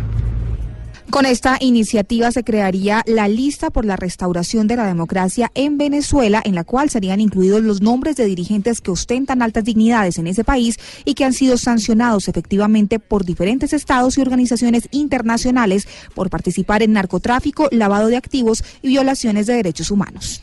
Y tenemos más noticias eh, porque avanza la investigación por el asesinato del pequeño de siete años que se registró el 25 de diciembre en zona rural de Samaná, en el departamento de Caldas. Pues por supuesto esto sigue causando indignación en el país. La fiscalía dio con el paradero de dos ah, personas que presuntamente estarían involucradas en el crimen y Paula Bernal tiene detalles del operativo allí desde Manizales. Desde el día de ayer se dio la orden de captura por parte de un juez del municipio de La Dorada Caldas a los criminales del pequeño Hans Schneider Tafur. Así lo asegura el director encargado de Fiscalía Seccional Caldas, Manuel Arias. El fiscal se fue para audiencia con juez Cortía solicitando las capturas de Albeiro Galvis Betancourt y Hernán eh, Betancourt López. Precisamente eh, las indicaciones, abuso, eh, acceso carnal abusivo con menor de 14 años, con dos agravaciones por la edad y por estar con otra persona en concurso con homicidio, homicidio agravado, también por la edad y en estado de indefensión y secuestro simple agravado por ser menor de 18 años. Hoy mismo se llevó a cabo la primera audiencia de imputación de cargos a los dos capturados. Paula Andrea Bernal, Blue Radio. Paula, gracias. Y hablamos de economía porque durante 2018 la DIAN logró recaudar más de 144 billones de pesos en impuestos. El IVA y el impuesto de renta fueron los gravámenes que mayor recaudo aportaron, ¿no, Julián? La Dirección de Impuestos y Aduanas Nacionales DIAN reportó un recaudo bruto acumulado en 2018 de 144,4 billones de pesos, 6% más que los 136,4 billones recaudados por la autoridad tributaria en 2017. Con esta cifra, la DIAN logró superar la meta establecida de 141,8 billones de pesos. Lisandro Junco, director de gestión de ingresos de la DIAN, Este logro que se eh, alcanza por parte de la DIAN es gracias a los contribuyentes cumplidos del país que han querido invertir en, la, en, el desarrollo de esta nación y obviamente también a la gestión de parte de la DIAN a partir de la fiscalización y el cobro de la lucha contra la evasión y la lucha contra el contrabando. El mayor recaudo en 2018 correspondió al impuesto de renta y el impuesto al valor agregado IVA. Cada uno representó 1,9 puntos del crecimiento total. Por renta aumentó 16,8% hasta los 17,8 billones de pesos y por IVA se pasó de 31,9 billones a 34,5 billones de pesos. Julián Calderón, Blue Radio. Juiciosos los oh, colombianos en materia de pago de impuestos. Jorge. Pues sí, o si no. No, pues, mire, es que si usted no quiere un enemigo, pague todos sus impuestos. Juiciosamente a la DIAN, porque ese es el deber de todos los ciudadanos. claro. Bueno, Silvia, usted prometió abrir las líneas Ay, bueno, en está el bien. consultorio de doña Silvia Vaya. Es momento de abrir nuestras líneas para hablar con los oyentes que todos los días nos escuchan, muy juiciosos, están interesados en saber qué pasa aquí en Voz Populi. Claudita. Por ejemplo, yo le dije que no hiciéramos esto. No, y además Pedro, Pedro, Tamayo y todos se ríen, les parece divertidísimo esto. Claudita. A ver, señor, ¿qué quiere? Yo no soy yo no soy Claudia. Claudita. Yo no soy Silvia. Le habla No. Silvia Patiño Narváez. Es que yo no soy Silvia, soy Claudia. ¿Cómo soy? Señor. con Claudia ¿Hablo No. con Claudia Patiño o con Silvia Villarreal? Silvia Patiño Narváez. Ve, Silvi, ¿vos, vos allá no tenés influencia? Es para ver si existe la posibilidad de poner a alguien. Ah, y a ver, eh, empresario de artistas importantísimo de este país, ¿a quién quiere que le ponga? A, a Alfredito al teléfono, Ay. por favor. gracias. Jorge Alfredo, mire, ahí le dejo a este señor. ¿Hoy Señor. de vacaciones? Señor. Alfredito. ¿Cómo le va, señor? Ay, Alfredito, mi salchichón cervecero. A ver, ¿qué le pasa? ¿Por qué salchichón cervecero? ¿Qué le pasa? Porque es grueso y está empacado al vacío. A ver, como en los ya. de la verdad, ni para qué le pregunto, en es serio. que usted pide No, que abramos no, líneas, y usted le pregunta. Señor, a ver, ya comenzó arrasando a Silvia, Asuma. arrasando a todo el mundo. ¿Qué necesita, señor? Alfredito, mira lo que pasa acá en la vereda Cucalón. Mm. Acabamos de montar un negocio de estética que tiene felices a la Cucalona. ¿Y, y de qué es el negocio? Ve, el negocio es de rejuvenecimiento, como te digo, para de pronto no sonar vulgar al aire. De rejuvenecimiento en la parte íntima de las damas. ¿Cómo? Ese es el negocio de moda, ese es el negocio de moda, pero estamos buscando local porque donde estamos estamos estrechos, Ah, porque le hicimos rejuvenecimiento al local también. ¿ah sí? más. Ah, ya. Sí. ¿Y, y, y cómo va el negocio? ¿Me puedo decir eh, el tratamiento legalmente cómo se llama? ¿Cómo? Es, re- es rejuvenecimiento vaginal. Eso, pero es con todo respeto, y eso existe en el mundo. según usted. Sí. Y pues el negocio pues tiene sus gallos. Sí, Pero, claro. pues, todo hay- negocios. Sí, pero todo hay que decir, el ambiente laboral es una cuca y estamos de verdad felices Claro. trabajando con él. Claro, claro, porque pues, son términos que representan que es un buen negocio. Sí. Claro. ¿Y, Sí. y qué, y qué necesita Sí, de nosotros? es un digamos? lenguaje Sí, callejero, sí, sí. sí, coloquial, digamos. Coloquial. Sí. ¿Qué- ¿Y qué necesita de nosotros, señor? ¿Qué le podemos servir? Pues mira, estoy buscando una famosa que sea la imagen del Y pues no quiero comprometer a ninguna dama del programa, pero vos, ¿quién crees que me pueda brindar auxilio? No, no, no, ah, no, aquí no. Yo creo que no, digamos. No, no, no. Ve la fachada, la decoramos y eso, pero la gente pasa loca con eso. La gente pasa no puede ser esto una chimba de la gente. Y no, de verdad, feliz y todo el mundo con el negocio. La misma Silvia Villarreal. No se puede va a meter voz. conmigo, Sí. no. ¿Cómo que? Sol- sí, te solo es enviar un videito No. diciendo, hola, yo soy Silvia Villarreal. Y desde que me hice el rejuvenecimiento íntimo, me sí. siento una mujer más justa. No, no. Este No, ella es una ella es una persona justa y se- ecuánime, informada. Yo sé. Entonces, Mira que la Digamos, justo, que- justo, que ella- justo anda loquillo con esos pantalones. claro, eso es injusto, eso eso es bien justo. Bien justo. Mira que es la posibilidad para que Silvia por fin tenga una estrecha relación con los oyentes. No, más, señor. Pero llegó María Auxilio, de pronto ella sí le ayuda con el videíto. Sí, María Auxilio. ¿Qué quiere? ¿Qué quiere? Acabo de llegar. Como, como el empresario. María Auxilio. está Ay, la- estaba buscando como pan. Al. ¿Y eso para qué? pusieron una ¿Cómo clínica. te pare- Eh, una clínica cuéntele la clínica, los cuéntele la clínica a, a Ay. Dios. Mira, María, lo que pasa es que montamos una clínica de rejuvenecimiento vaginal. Sí. Entonces estamos buscando la- la- una famosa que pueda ser la, la, pues, la imagen del negocio. La imagen. ¿Sí me entiende? La imagen. Sí. Ah, sí. Sí, pero pues eso Y sí. vos no- que te caracterizas por ser una mujer tan madura, tan seria, tan profunda, vos de pronto conoces a alguien que nos pueda colaborar con esto. Pues yo no le creo mucho. yo Él tampoco. dice eso de labios para afuera, ¿no era? ¿No?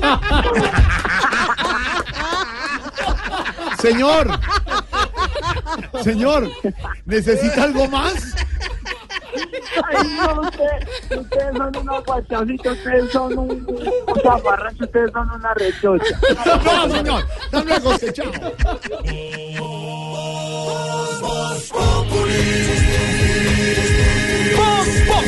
Enciendo la radio, 4 de la la tarde comienza el show de opinión y humor en Blue. Esto es Voz Populi en Blue Radio. Que el jefe no te dejó salir temprano de la oficina. En la oficina, todo es Voz Populi. ¿Y qué se estará preguntando? Ignorita. Buenas, su merced, mire su cafecito, su merced bien calentico, como le gusta a usted, bien cargadito, y- doña Silvita, vea su tintico. Hoy este tecito rojo con piña. Sí, su merced, Suavecito, suavecito. Es que está haciendo dieta, pero... La digestión. Sí, pero ya baja harto, su merced. La barriga, la rodilla, ¿cierto? No, su merced. No, pero es que él no me está comiendo bien, ¿sabe? Sí, su merced, pues usted me desayuna bien, me almuerza bien, pero nada que me Ah, quiere comer bien, ah, su en la gástrica, Sí, la, esa joda de la comida, su merced. Oiga, su merced, don Jorgito lindo de mi corazón. ¿Cómo es esa joda, su merced? Tema. Eh, Acuérdese, tema, noticia, análisis, información. Eh, alcance, información. Alcance, Situación. información, situación. Y esa joda, su merced. bueno. Otra vez Maduro quedó de presidente. Oiga, su merced está Maduro que un remordimiento. Seis años más de presidente de Venezuela, Nicolás Maduro. Ya lo hablaba Silvia al comenzar el programa, la noticia de la posesión de Nicolás Maduro como presidente de Venezuela, pese al rechazo de los organismos y de la comunidad internacional. Y la pregunta, Álvaro, es ¿qué viene para Venezuela después de la posesión de Nicolás Maduro? Se posicionó frente al tribunal que él quiso, como quiso, en el momento en que quiso, con las elecciones que quiso y por encima del que quiso. Y hoy Nicolás Maduro es presidente de Venezuela otra vez por seis años más, Álvaro. Pues sí, Jorge, siempre creemos que Venezuela ya tocó fondo y ese fondo no se ve. Pero pues tampoco saca ni a Chávez ni a Maduro del, del poder. Para Colombia la encrucijada es muy difícil porque eh, puede o esperar a que caiga Maduro o creer que debe presionar para que caiga, porque la, la tesis de- del gobierno es que mientras Maduro esté en el poder, pues la crisis huma- humanitaria para Colombia se va a mantener. Entonces que eh, está en favor de los intereses de Colombia que caiga porque sin, sin salir del poder Maduro pues no hay solución a la crisis. Pero eso es una apuesta también riesgosa porque es que Colombia tiene muchas vulnerabilidades con Venezuela. De hecho es el único país que tiene vulnerabilidades. Argentina puede braviar todo lo que quiera y no le pasa nada. Estados Unidos, todas las consecuencias negativas eh, son es para Colombia, humanitarias y, y si llegáramos a hablar de intervenciones militares ni hablar. Entonces, esa política de Colombia tiene el problema de que solo le deja espacio para medidas extremas, porque si considera que no hay nada que hacer con Venezuela y que lo único es presionar a que caiga Maduro, pues el riesgo es que se escale el conflicto. Estamos hablando de una fiera herida, de un presidente irresponsable, que no sabe uno eh, cómo va a reaccionar. Ya graduó a Colombia como el mayor enemigo, ya se olvidó de España, ya se olvidó de Estados Unidos, porque sabe que lo que le da réditos políticos es la pelea con Colombia. Y lo otro es que si esa política tuviera éxito y si cayera Maduro, pues uno no sabe si eso es mejor o peor. Porque Maduro es todo lo incompetente que es, pero ese régimen chavista no es fácil de extraer de Venezuela y debajo de él pues está lo que hemos dicho siempre, Diosdado Cabello o una junta militar. Eh, se dice que hay unos sectores chavistas mucho más comprometidos con el narcotráfico, mucho más violentos. Entonces la teoría de tumbar a Maduro, pues yo no sé qué tan sólida es, porque eh, qué tanto se logra el objetivo si el régimen chavista continúa. Ni siquiera hay una oposición que le reciba. Por eso la lógica diría que eh, lo que soluciona las cosas sería una transición, pero obviamente Maduro está radicalizado y como la comunidad internacional está radicalizada, pues ahí parece que no va a haber puntos de encuentro. Entonces, es muy difícil para, para Colombia medir lo que pueda pasar. Y si se equivoca, pues quien pierde es Colombia. Entonces, es una pregunta muy difícil que no me atrevo a contestar, Jorge. Difícil para muchos, don Álvaro. ¿Y qué puede pasar ahí? Nadie lo sabe. Maduro, las noticias es que quiere tener un cara a cara con Iván Duque, como contábamos. Duque ha pedido cercar diplomáticamente a la dictadura de Venezuela. Maduro ha jurado por un periodo hasta el 2025. Como dice Álvaro, es muy complicado saber si llega a seis años Maduro en este segundo periodo.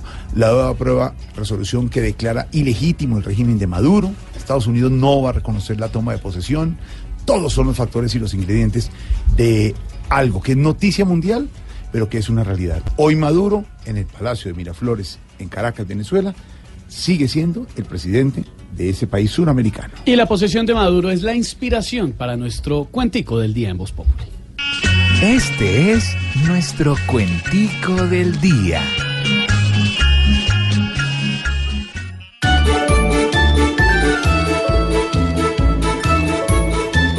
Vuelve y se toma el papel de presidente en la olla, el que acabó hasta el papel de un país diario arrolla. Pero aquí el burro no es él, más burro es el que lo apoya. Bajarme le quedó duro, a más de un regalado. Bienvenidos al futuro, dijo algún jefe de Estado. Mas como yo soy maduro, bienvenidos al pasado.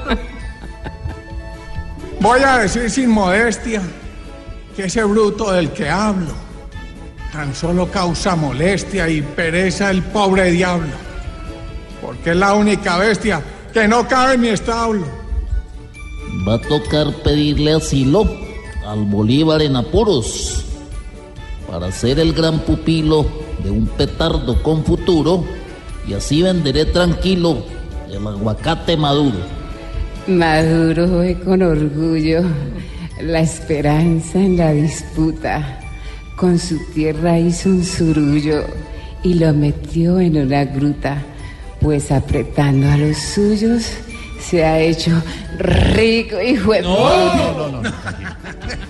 Quien lo quiso ver montado, aumentando su jauría, que no llore a haberle dado tanto poder a esta arpía. Después de ojo sacado, no vale Santa Lucía.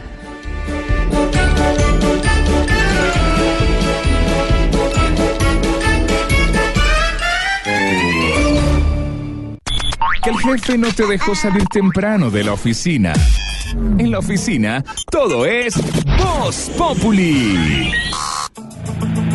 ¿Qué está pasando a esta hora, Silvia? Está pasando con la presidenta de la Jurisdicción Especial de Paz, que ha hecho un llamado al gobierno para proteger a los líderes sociales y víctimas del conflicto. Dice que nunca habrá una justicia real y menos se podrá estabilizar la paz si se sigue asesinando líderes sociales en el país. Jonathan Castro.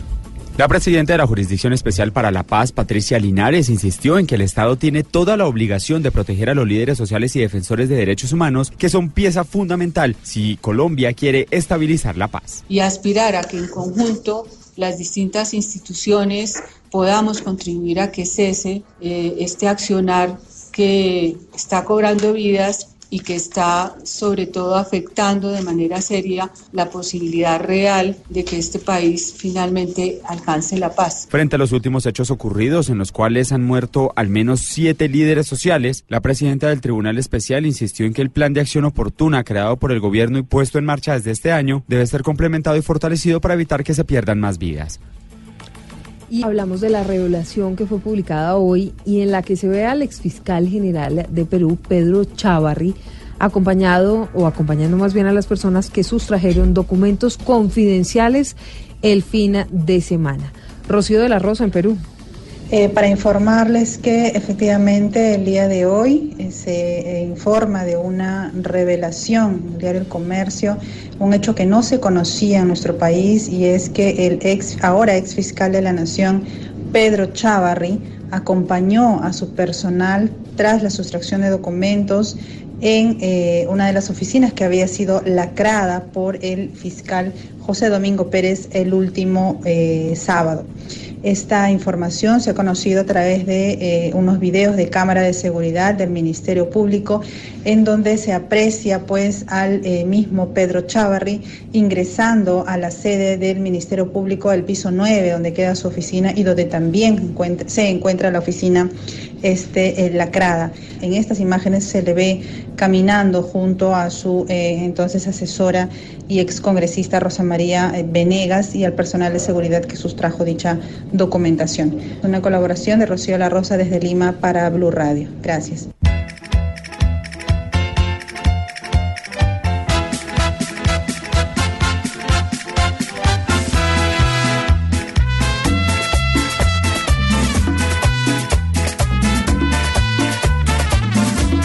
Música paso doble que identifica la feria de Manizales, don Esteban. La edición 63 de esta feria insignia de nuestro país, enrumbados están pasando la buena no solamente la gente de Manizales, sino los que se han pegado el paseíto hasta allá, incluida nuestra Tata Solarte, que por allá anda aquí, Tata.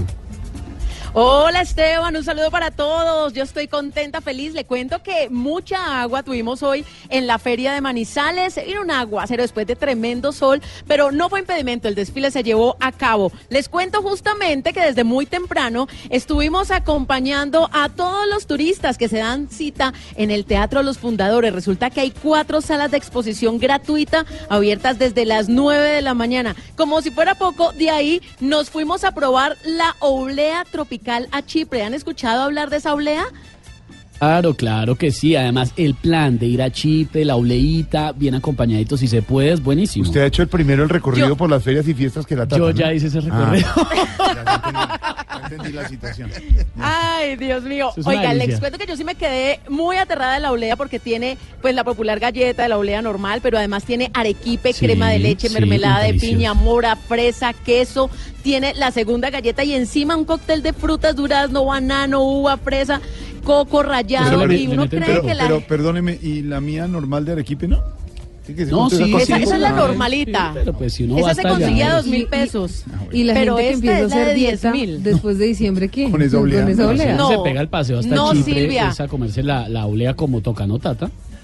Yo creo que después de la feria es que la gente empieza a hacer dieta Ah, porque me quedo aterrada. No solamente la compran a 10 mil pesos, sino que repiten oblea. No. Bueno, en Chipre, sí, seguro. almuerzo.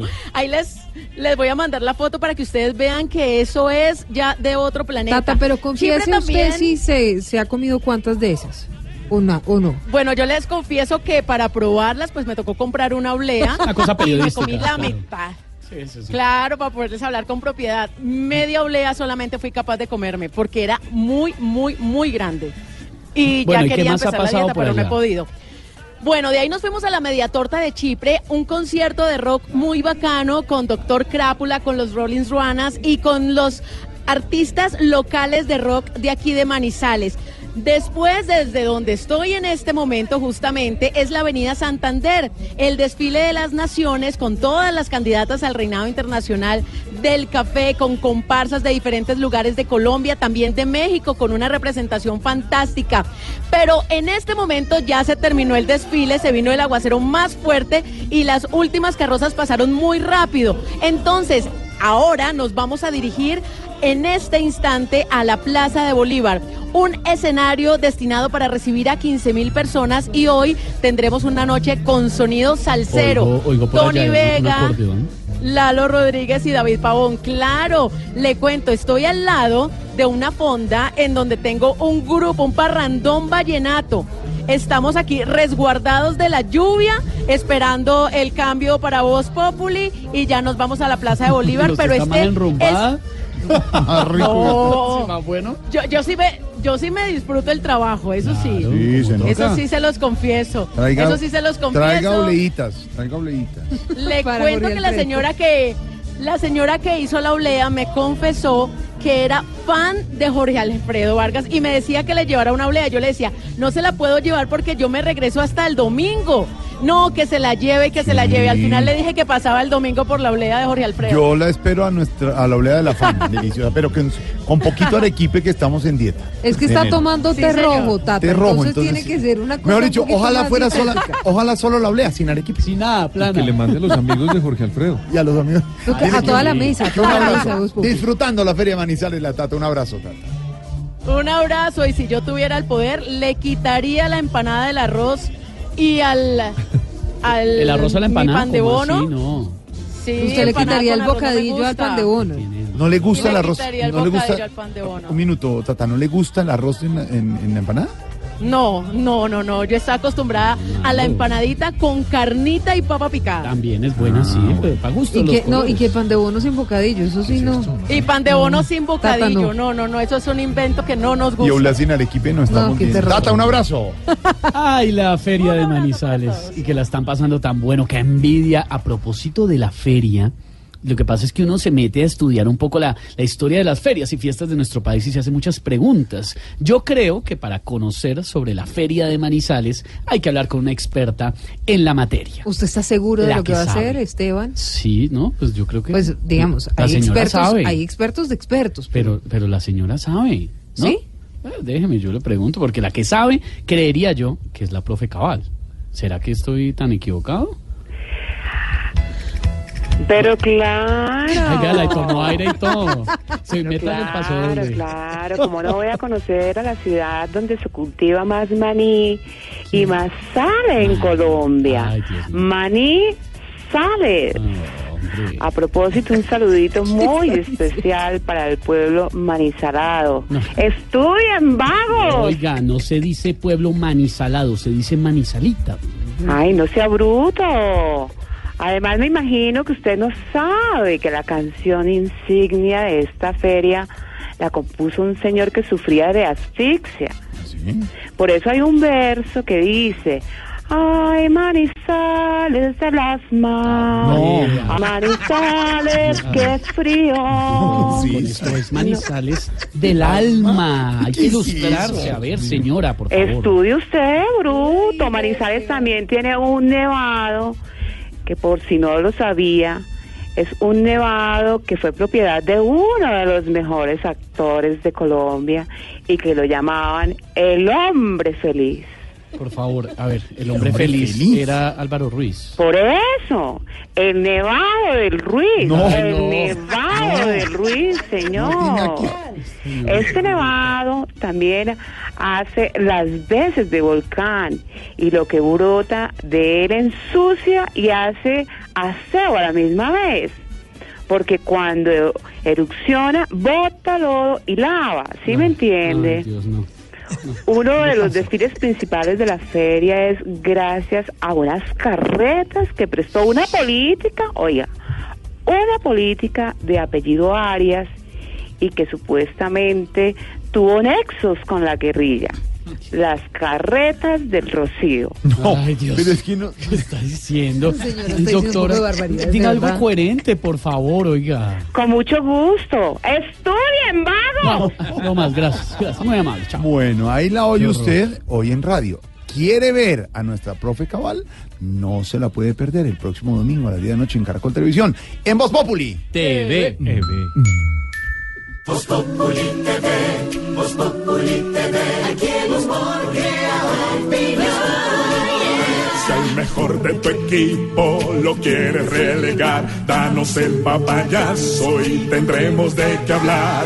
Voz Populi TV, Voz Populi TV, Voz Populi TV, Voz Populi TV. Estás escuchando Voz Populi.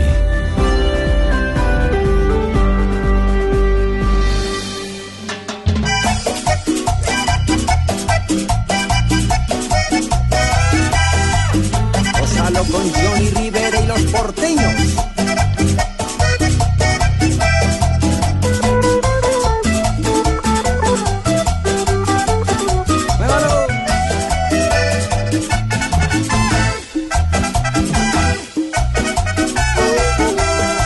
Me levanté, una novia muy bonita, y me decían cómo está este pobretón.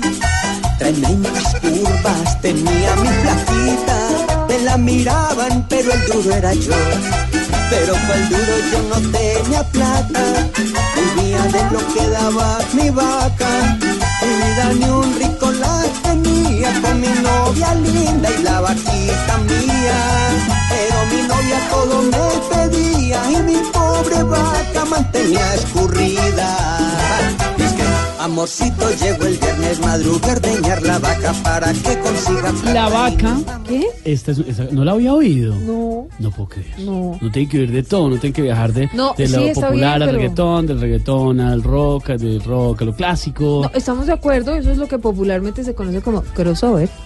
Pero, digamos, no, hasta la vaca no la había escuchado. Lanzamiento del año pasado, más o menos de octubre. ah, de- o sea, yo estoy desactualizadísimo. Sí, señora, del señor Johnny Rivera. De hecho, es una canción que le compuso literalmente a su vaca, a una vaca lechera que le robaron de su finca, donde tiene, unos terrenos y toda la cosa.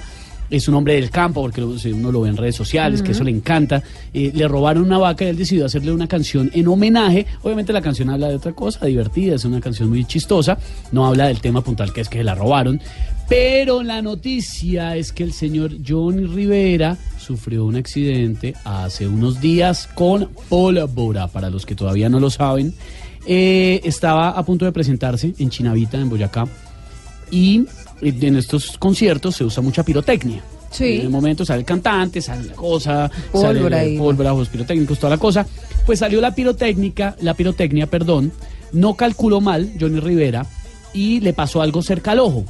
Él sintió una molestia, no, estaba tan seguro que le hubiera pasado algo, pero empezó una vainita en el ojo como a molestarle. Los ojos son muy delicados. Fue al médico y el oftalmólogo le encontró una esquirla, una cosita metálica incrustada en el ojo. Lo tuvieron que anestesiar, eh, sacarle la cosita, pues una intervención quirúrgica no mayor, por supuesto, y no era de riesgo. Ya está cicatrizando, se encuentra bien, pero el peligro de estar cerca de esos espectáculos con pirotecnia. Eso hay que, eh, no está nadie exento de que esté cerca de esto, de sufrir un accidente grande o pequeño, como le pasó al señor Johnny Rivera en eh, su concierto en Chinavita, en Boyacá.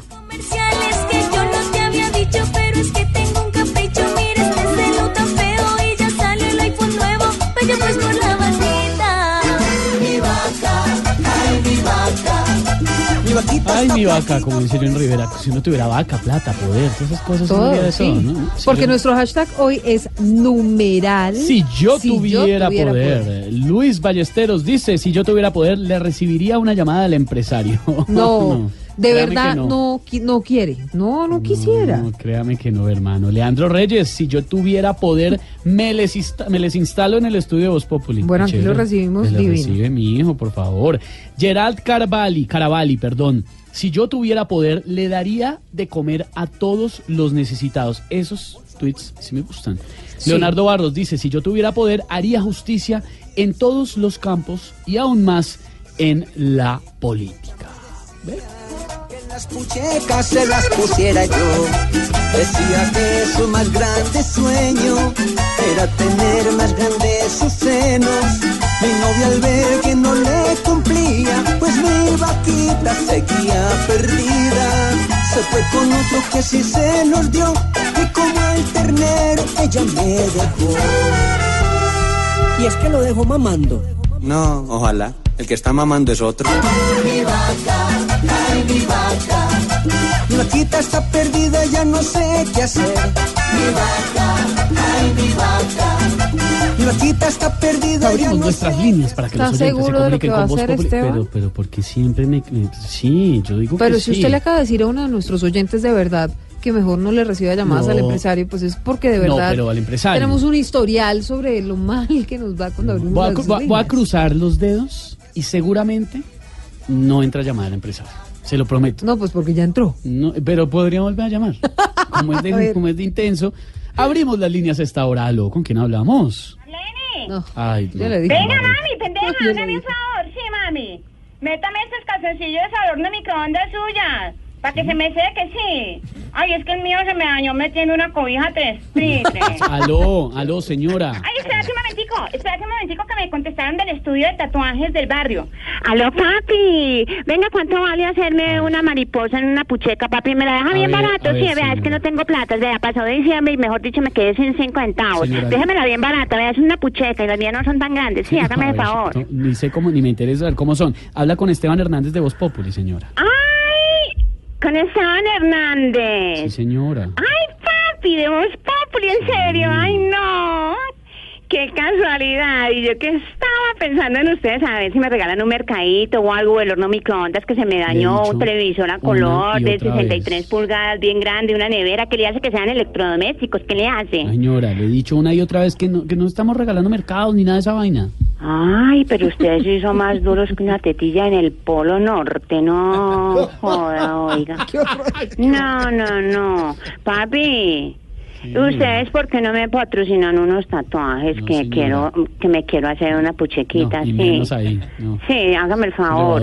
Vea, también me quiero hacer eh, la cara de Jairo Alfredo. Jorge Alfredo, señor. Eso, eso. Ay, pero para hacerme la cara de Jairo Alfredo todavía me falta. ¿Qué le falta? ¿Plata? No, espacio. Ay, hola. Respete. Respete, señora, al Venga. director de este importantísimo programa de radio. Sí, venga, pero es que esos chuzones duelen mucho, ¿cierto? ¿A usted alguna vez lo han chuzado, A papi? ver, señora, no. No. Gracias por la pregunta, muy amable, muy formal. Venga, lo malo de los tatuajes es que a uno se le descuelga la piel, ¿cierto? Yo tengo una tía que se hizo un tatuaje de 15 años. Ah, ¿En serio? ¿Y qué tal? Mm, Pues muy demorado, sabiendo que hay gente que los hace en una hora o en dos horitas, ¿cierto? Mentira, no, mentira, no. Pero eso sí, jovencita se tatuó un, un arcoíris.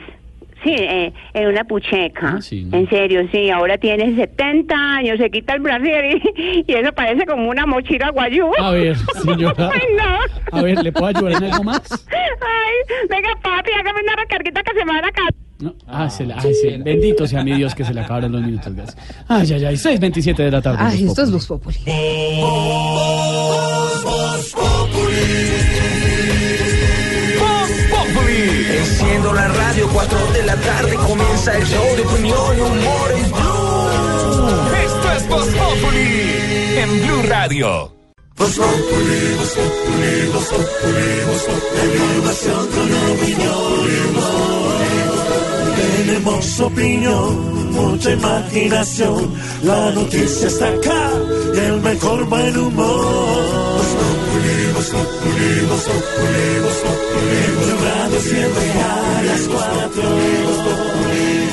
Los vamos acompañando en esta tarde de jueves, sí señores, aquí en Voz Populi con humor, noticias y por supuesto opinión. Y de eso es que le quiero hablar, Pedro, porque mm, ayer estábamos contándoles a nuestros oyentes sobre ese discurso de Donald Trump en prime time, hablando del muro que planea construir en la frontera con México, que fue además una promesa de gobierno. Muro que hoy tiene en eh, bastantes dificultades a los norteamericanos porque hay un cierre parcial del gobierno con el que amenazó Donald Trump antes de que se terminara el año porque el Congreso pues no le ha aprobado el dinero para la construcción del muro. Está planteándose una declaración de emergencia nacional. ¿Eso es viable? ¿Se puede? ¿Con esto sí podría presionar al Congreso para que le facilite los recursos?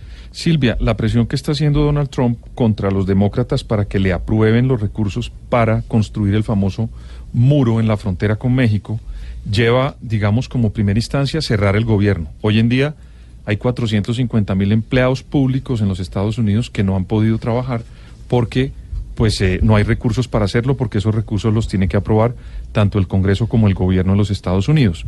Ahora lo que ha dicho el presidente Trump es que él puede recurrir a una herramienta que sí está contemplada en la ley, que es la emergencia nacional por asuntos militares. Eso existe y está contemplado dentro de una de las secciones de los artículos de la legislación norteamericana. Pero para que se pueda contemplar la emergencia nacional tiene que haber una verdadera emergencia. Y hoy no hay emergencia en la frontera.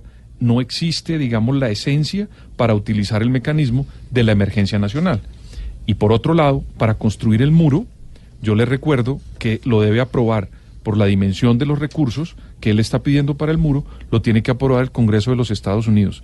En Estados Unidos no hay representación, no hay ningún tipo de imposición tributaria si no hay representación. Entonces, en este caso, el presidente Trump está yendo en contra de la esencia del pueblo americano, que es representación popular o de la ciudadanía para que pueda haber tributación y de esa manera se pueda construir el muro. Y por el otro lado, la emergencia nacional no la puede usar porque no hay emergencia en las fronteras.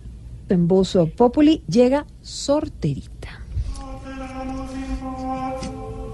Hacia Silvia. Vamos a orar todos bien queridos. Y a la súplica respondemos, líbranos Señor. Líbranos, Señor. De un peluquero con golpe de alas. Líbranos Señor. De ser libretista de Elif. Líbranos Señor. De un hotel sin agua caliente en Tunja. Líbranos Señor. De un urólogo en Guayabado. Líbranos, Señor. De una tía que no sepa manejar el celular. Líbranos, Señor. De embolatarle una herramienta al papá. Líbranos, Señor. Y de ser el fiador de Petro. Líbranos, Señor. Gracias, recuerden que estoy sorterita y a la orden. Bueno, ahí está. Ya en segundo regresamos porque llega Álvaro Forero con él por algo será.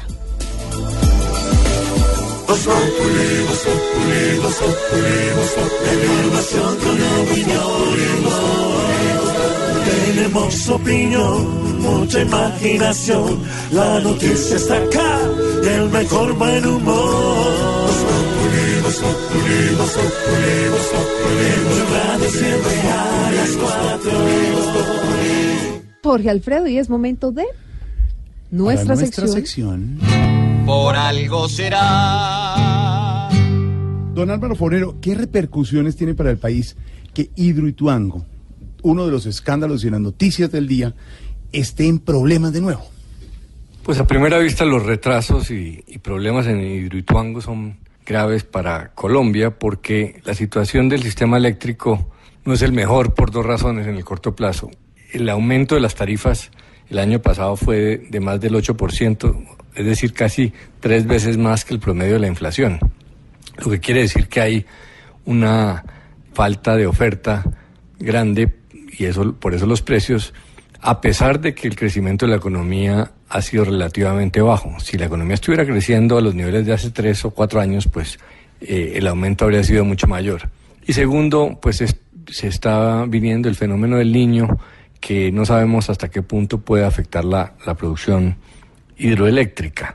Eh, entonces, desde ese punto de vista, pues hay preocupación porque Hidroituango debería llegar a, representar cerca del 17% de la producción de, de la energía eh, hidroeléctrica en Colombia, pero también es cierto que eso iba a tomar un tiempo. En los primeros años, 2019 y 2020, el aporte de Hidroituango no iba a superar el 7% del total nacional. Entonces tampoco es tan grave la, la situación. Y lo otro es que la matriz eh, eléctrica de Colombia ha mejorado mucho porque la producción hidroeléctrica hoy en día es cerca del 30%, que es muy por encima del promedio mundial, que es de 7%, pero ha crecido mucho la electricidad producida en térmicas con petróleo o gas, que representan cerca del 40%. Entonces, la vulnerabilidad no es tan grande en este momento, la dependencia en las hidroeléctricas. Pero pues de todas maneras es, es delicado eh, que se siga demorando la entrada en funcionamiento de Hidroituango, pero ya en las cuentas de todos no se espera que antes de tres años eh, haya una producción importante de Hidroituango. Entonces, es desafortunado, pero la verdad es que a pesar de las limitaciones de gas en Colombia, el- los niveles de crecimiento menores no hacen que sea tan delicada la, la falta de entrada en funcionamiento de la hidroeléctrica. Y si don Alvarito lo dice, por, algo será. Si Hidroituango a tantos problemas no da solución, no habrá salvación. Y los precios de luz y energía tendrán inflación en la población. Mucho tiempo es el que se ha invertido en esta gestión sin satisfacción. Si encarecen y no se empobrecen, por algo será. Por algo será. Por algo será. Por algo será. Por algo será. Si EPM por su vida teme, por algo será. Alcalde Quique. Hola. ¿Cómo estás, Jorge? Alístese, alístese, porque usted hoy a las 8 de la noche es el gran invitado de Mesa Blue con Vanessa de la Torre, ¿o ¿no, Vanesita? Se acaba, Jorge, este año el mandato de Enrique Peñalosa en la alcaldía de Bogotá. El Uno puede aplaudirlo, criticarlo, pero no ignorarlo. Ha sido un, preside- un alcalde con una cantidad de determinaciones y decisiones. Está dejando una ciudad que él cree que es proyectada para dentro de 10, 20, 30, 50 años, no sé. Vamos a hablar con él de los proyectos que deja, de las obras que deja para Bogotá, del metro, de Transmilenio, de la LO, de los humedales, de su proyecto del río Bogotá, de sus venados. Sí, señor, ¿usted ya vio el primer venado de la ventana? Bueno, pues le voy a apuntarle al alcalde por los venados, por todo esto. Viene hoy, vamos a estar con él. Numeral, Vanessa, pregúntele a Peñalosa. Vanessa, pregúntele a Peñalosa. Me hace el favor y pone cada uno ya su trino. Y a ver qué le preguntamos a Peñalosa. Vamos a estar en Facebook Live, 8 de la noche, Mesa Blue, Jorge. Esta noche en Mesa Blue a las 8 de la noche con Vanessa de la Torre, el alcalde Enrique Peñalosa. Y el domingo, humor y opinión en Caracol Televisión a las 10 de la noche en Voz Populi. Voz Populi TV, Voz Populi TV, aquí el humor crea opinión. Si al mejor de tu equipo lo quieres relegar, danos el papayazo y tendremos de qué hablar. Voz Populi TV, Voz Populi TV, Voz Populi TV, Voz Populi TV. Muchas noticias hoy, muchas informaciones. Hoy, jueves, lo que es enero. Uno dice, no, enero tranquilo, llegó de vacaciones. Noticias Parece lo que hay. Lo que deja el día don Felipe Zuleta aquí en Voz Populi. Pues el hecho del día está dado hoy por la posesión de Nicolás Maduro, quien llega mm, a su segundo mandato después de unas elecciones sin lugar a dudas fraudulentas. Llega muy solo, porque llega sin apoyo de la comunidad internacional, tanto así que a su posesión solo van tres presidentes latinoamericanos y un presidente de un país que fue antes de la Unión Soviética que difícilmente aparece en el mapa.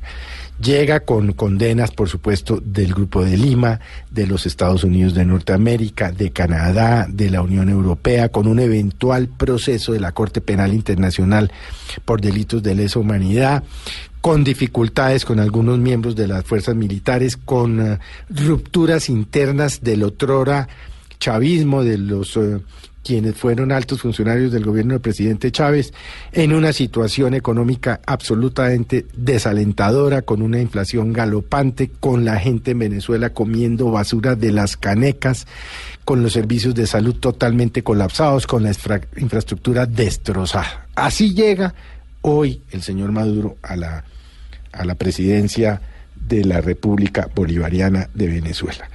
Pero por supuesto, si bien va a tener muchas dificultades, es difícil predecir qué va a pasar, porque pues tiene dientes para defenderse. Pero lo grave de todo esto, de la posesión hoy de Maduro y su investidura ya casi que como dictador ad eternum de la República de Venezuela, pues está su obsesión con el presidente Iván Duque. No lo baja de títere del imperio, dice que tiene una cara de muñeco perverso y diabólico, utiliza toda clase de términos para descalificar al presidente Duque, pero por supuesto detrás de eso lo que hay no es la descalificación personal al doctor Iván Duque, es la necesidad imperiosa que tiene Nicolás Maduro de generar un conflicto armado internacional específicamente con Colombia. Ese es el peligro. Y este es un loco desbordado, desesperado y acorralado, pero bien armado, porque tienen unas fuerzas militares y una fuerza aérea bastante sofisticada. Así pues que la llegada del dictador a su segundo mandato no es una buena noticia para Colombia. Por supuesto que no lo es para los hermanos venezolanos que se están muriendo de hambre, pero no es una buena noticia para Colombia. Como no lo es que el señor Maduro esté convencido que quien está liderando eh, que lo saquen del Estado o del gobierno es el presidente Iván Duque. Así pues que, mala noticia hoy, pero es el hecho del día sin lugar a dudas, y es tener un enemigo tan peligroso y acorralado como presidente, entiéndase dictador, de un país vecino. Y está listo, ¿sabe quién? El de los números, el que todo lo sabe. Wanda, el director del DANE. Claro, por supuesto. Ay, el que habla como con una papa en la boca. No, no, no, pero ¿por qué? Mire, la verdad es que el DANE, a través del Sistema de Información de Precios y Abastecimiento de todo el sector agropecuario, pues ha dicho que durante la semana del 29 al 4 de enero se incrementaron las cotizaciones de las hortalizas, las frutas y los tubérculos. Óigame, doctor Juanda, ¿y mm, ya sabe qué aumento de precio esta semana? Eh, hello Silvi, soy Álvarez. How are you, Miss Kiss Mary? Eh, a Jorge Alfredo, si toca decirle el nombre completo, eh, decirle Alfredis porque suena más raro que Bohemian Rhapsody cantado por Oscar Agudelo. Eh, en cuanto a la ¿Y a pregunta- Pedro? ¿Cómo? A Pedro sí, es súper amigo mío, es de la combo. Ah. En cuanto a la pregunta de Silvis, pues todo aumentó esta semana. Eh, lo único que seguirá bajito será la imagen del presidente. Ah, óigame, Juanda, ¿y cuándo va a tener los resultados exactos? Bueno, exactamente cuando salga el estudio del IPA que mide el PIB y da la variación del IPC para calcular el IPP y si me entiende, pues KPC. Ah, claro, claro, no, entonces, perfecto. Y mm, digamos, el DANE está haciendo alguna investigación por estos días de esas que a ustedes les gusta. Eh, claro que Jamie Silvis, nosotros nos hemos parado ni nada de trabajar. Estamos investigando datos importantísimos, como por ejemplo, eh, cuántos colombianos andan con un billete de dólar en su billetera y cuántos colombianos cuando se equivocan escribiendo en el WhatsApp no borran la palabra sino todo el texto. Ah, claro, no, pues eso, digamos, eso son estudios muy importantes. Son importantísimos, right? Sí, claro. ¿Y mm, qué estadísticas tenemos para hoy, Juanda, para los oyentes? Eh, mira, Silvi, según estudios realizados por las universidades de Harvard, Filadelfia, Michigan y Howard, eh, eh, se pudo comprobar que de 100 mujeres que dicen que en 5 minutos salen, 95 salen a la hora, eh, las 5 restantes nunca salen. Y según estudios realizados por las universidades de Harvard, Filadelfia, Michigan, Howard y el Sena, eh, la nevera de los colombianos está conformada en promedio por 3 cebollas, 8 papas, 10 pepinos y 22 imanes. Ah, ok. 10 restaurantes, 10 de droguerías y dos que le trajeron amigos que se han podido viajar al exterior.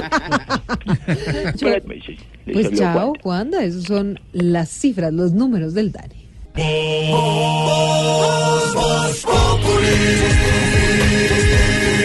Populi. Enciendo la radio, 4 de la tarde comienza el show de opinión y humor en Blue. Esto es Voz Populi en Blue Radio.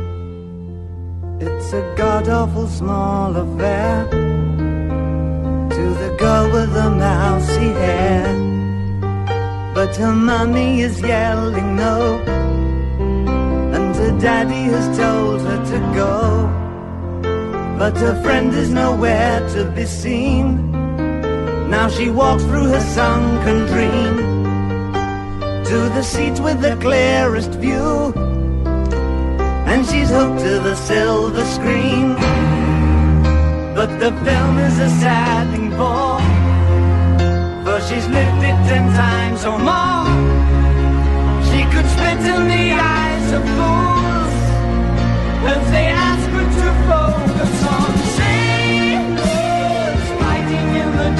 hall.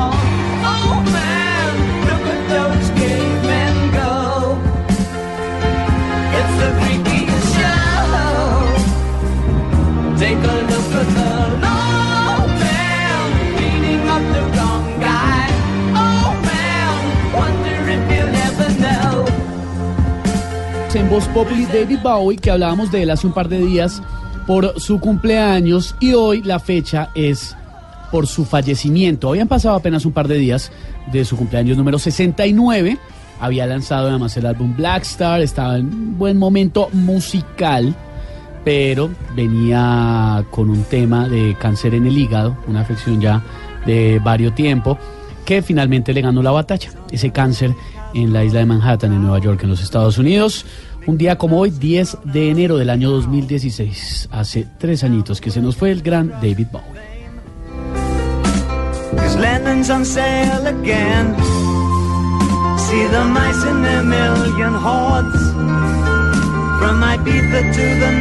¿Usted tiene trinos, Esteban? Sí, sabe que por aquí estoy viendo gente que tiene buenas intenciones y otras un poquito como que no las entiendo. Jairo Gutiérrez dice, numeral, si yo tuviera poder, dejaría rapado a Maluma. Nombraría a Tarciso Maya ministro de Hacienda y reduciría el Congreso a la mitad. terror. Bueno, después está Miguel A. Miguel A. Rodríguez. Si yo tuviera poder, rompa al que está aquí al frente, rompa al que está a mi lado, rompa al que está bailando, rompa al que está sentado, Y rompa, rompa al que mundo. quiera, rompa a todo el mundo. Eso. Diana Villegas dice, numeral, si yo tuviera poder, haría a Santa Fe como el Real Madrid.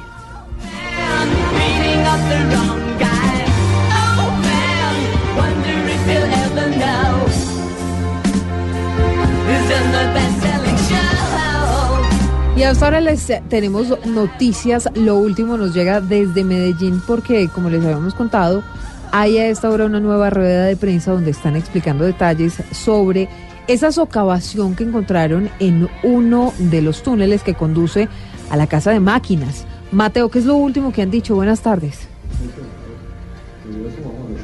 Así es, Silvia. Muy buenas tardes. Pues me encuentro desde el edificio inteligente de EPM, donde hasta ahora el gerente encargado de EPM, John Maya, entrega las declaraciones sobre el escabón encontrado en Hidroituango.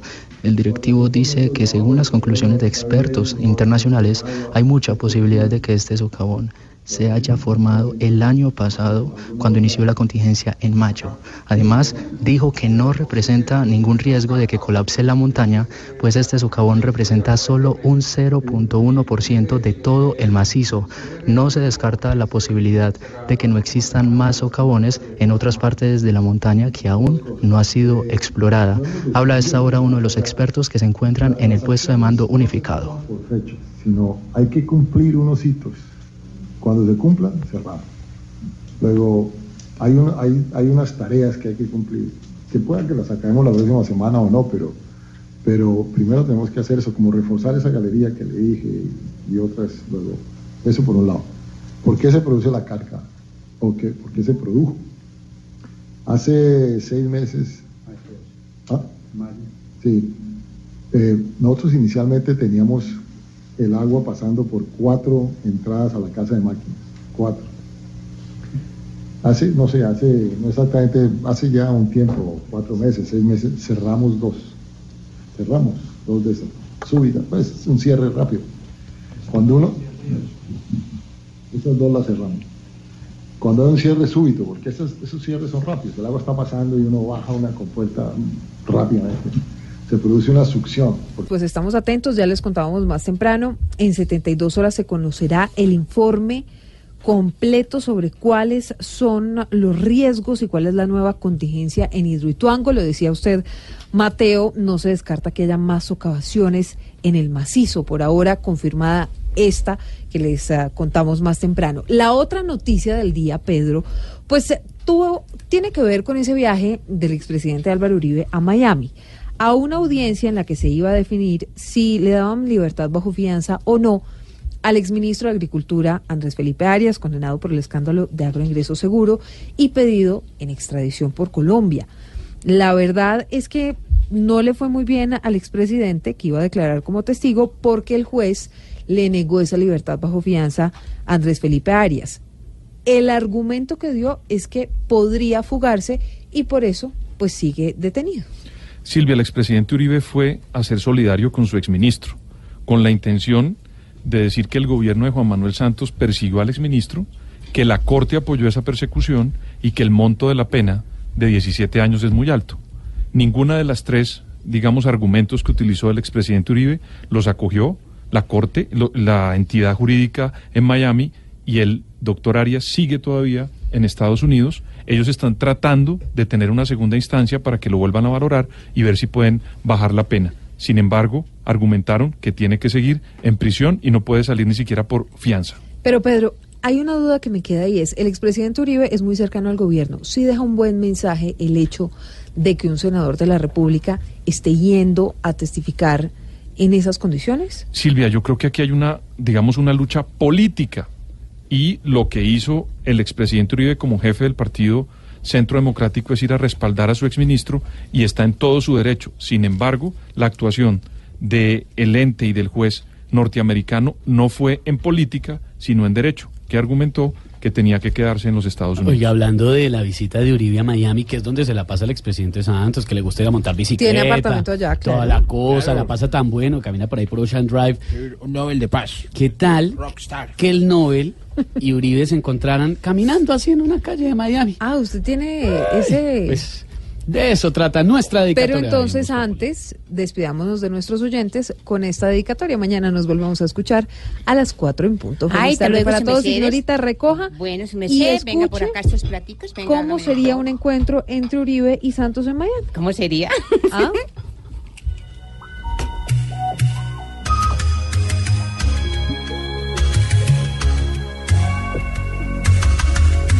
Hola, ¿cómo estás?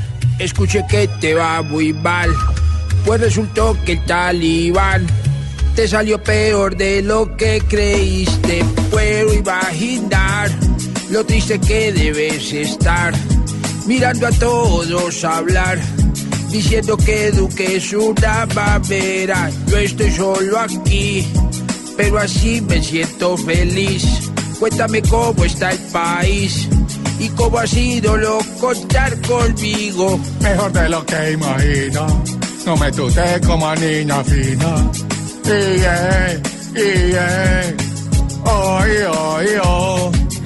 Desde el día de su salida, a todos se nos mejoró la vida. Y yeah, y yeah. Oy, oy, oh.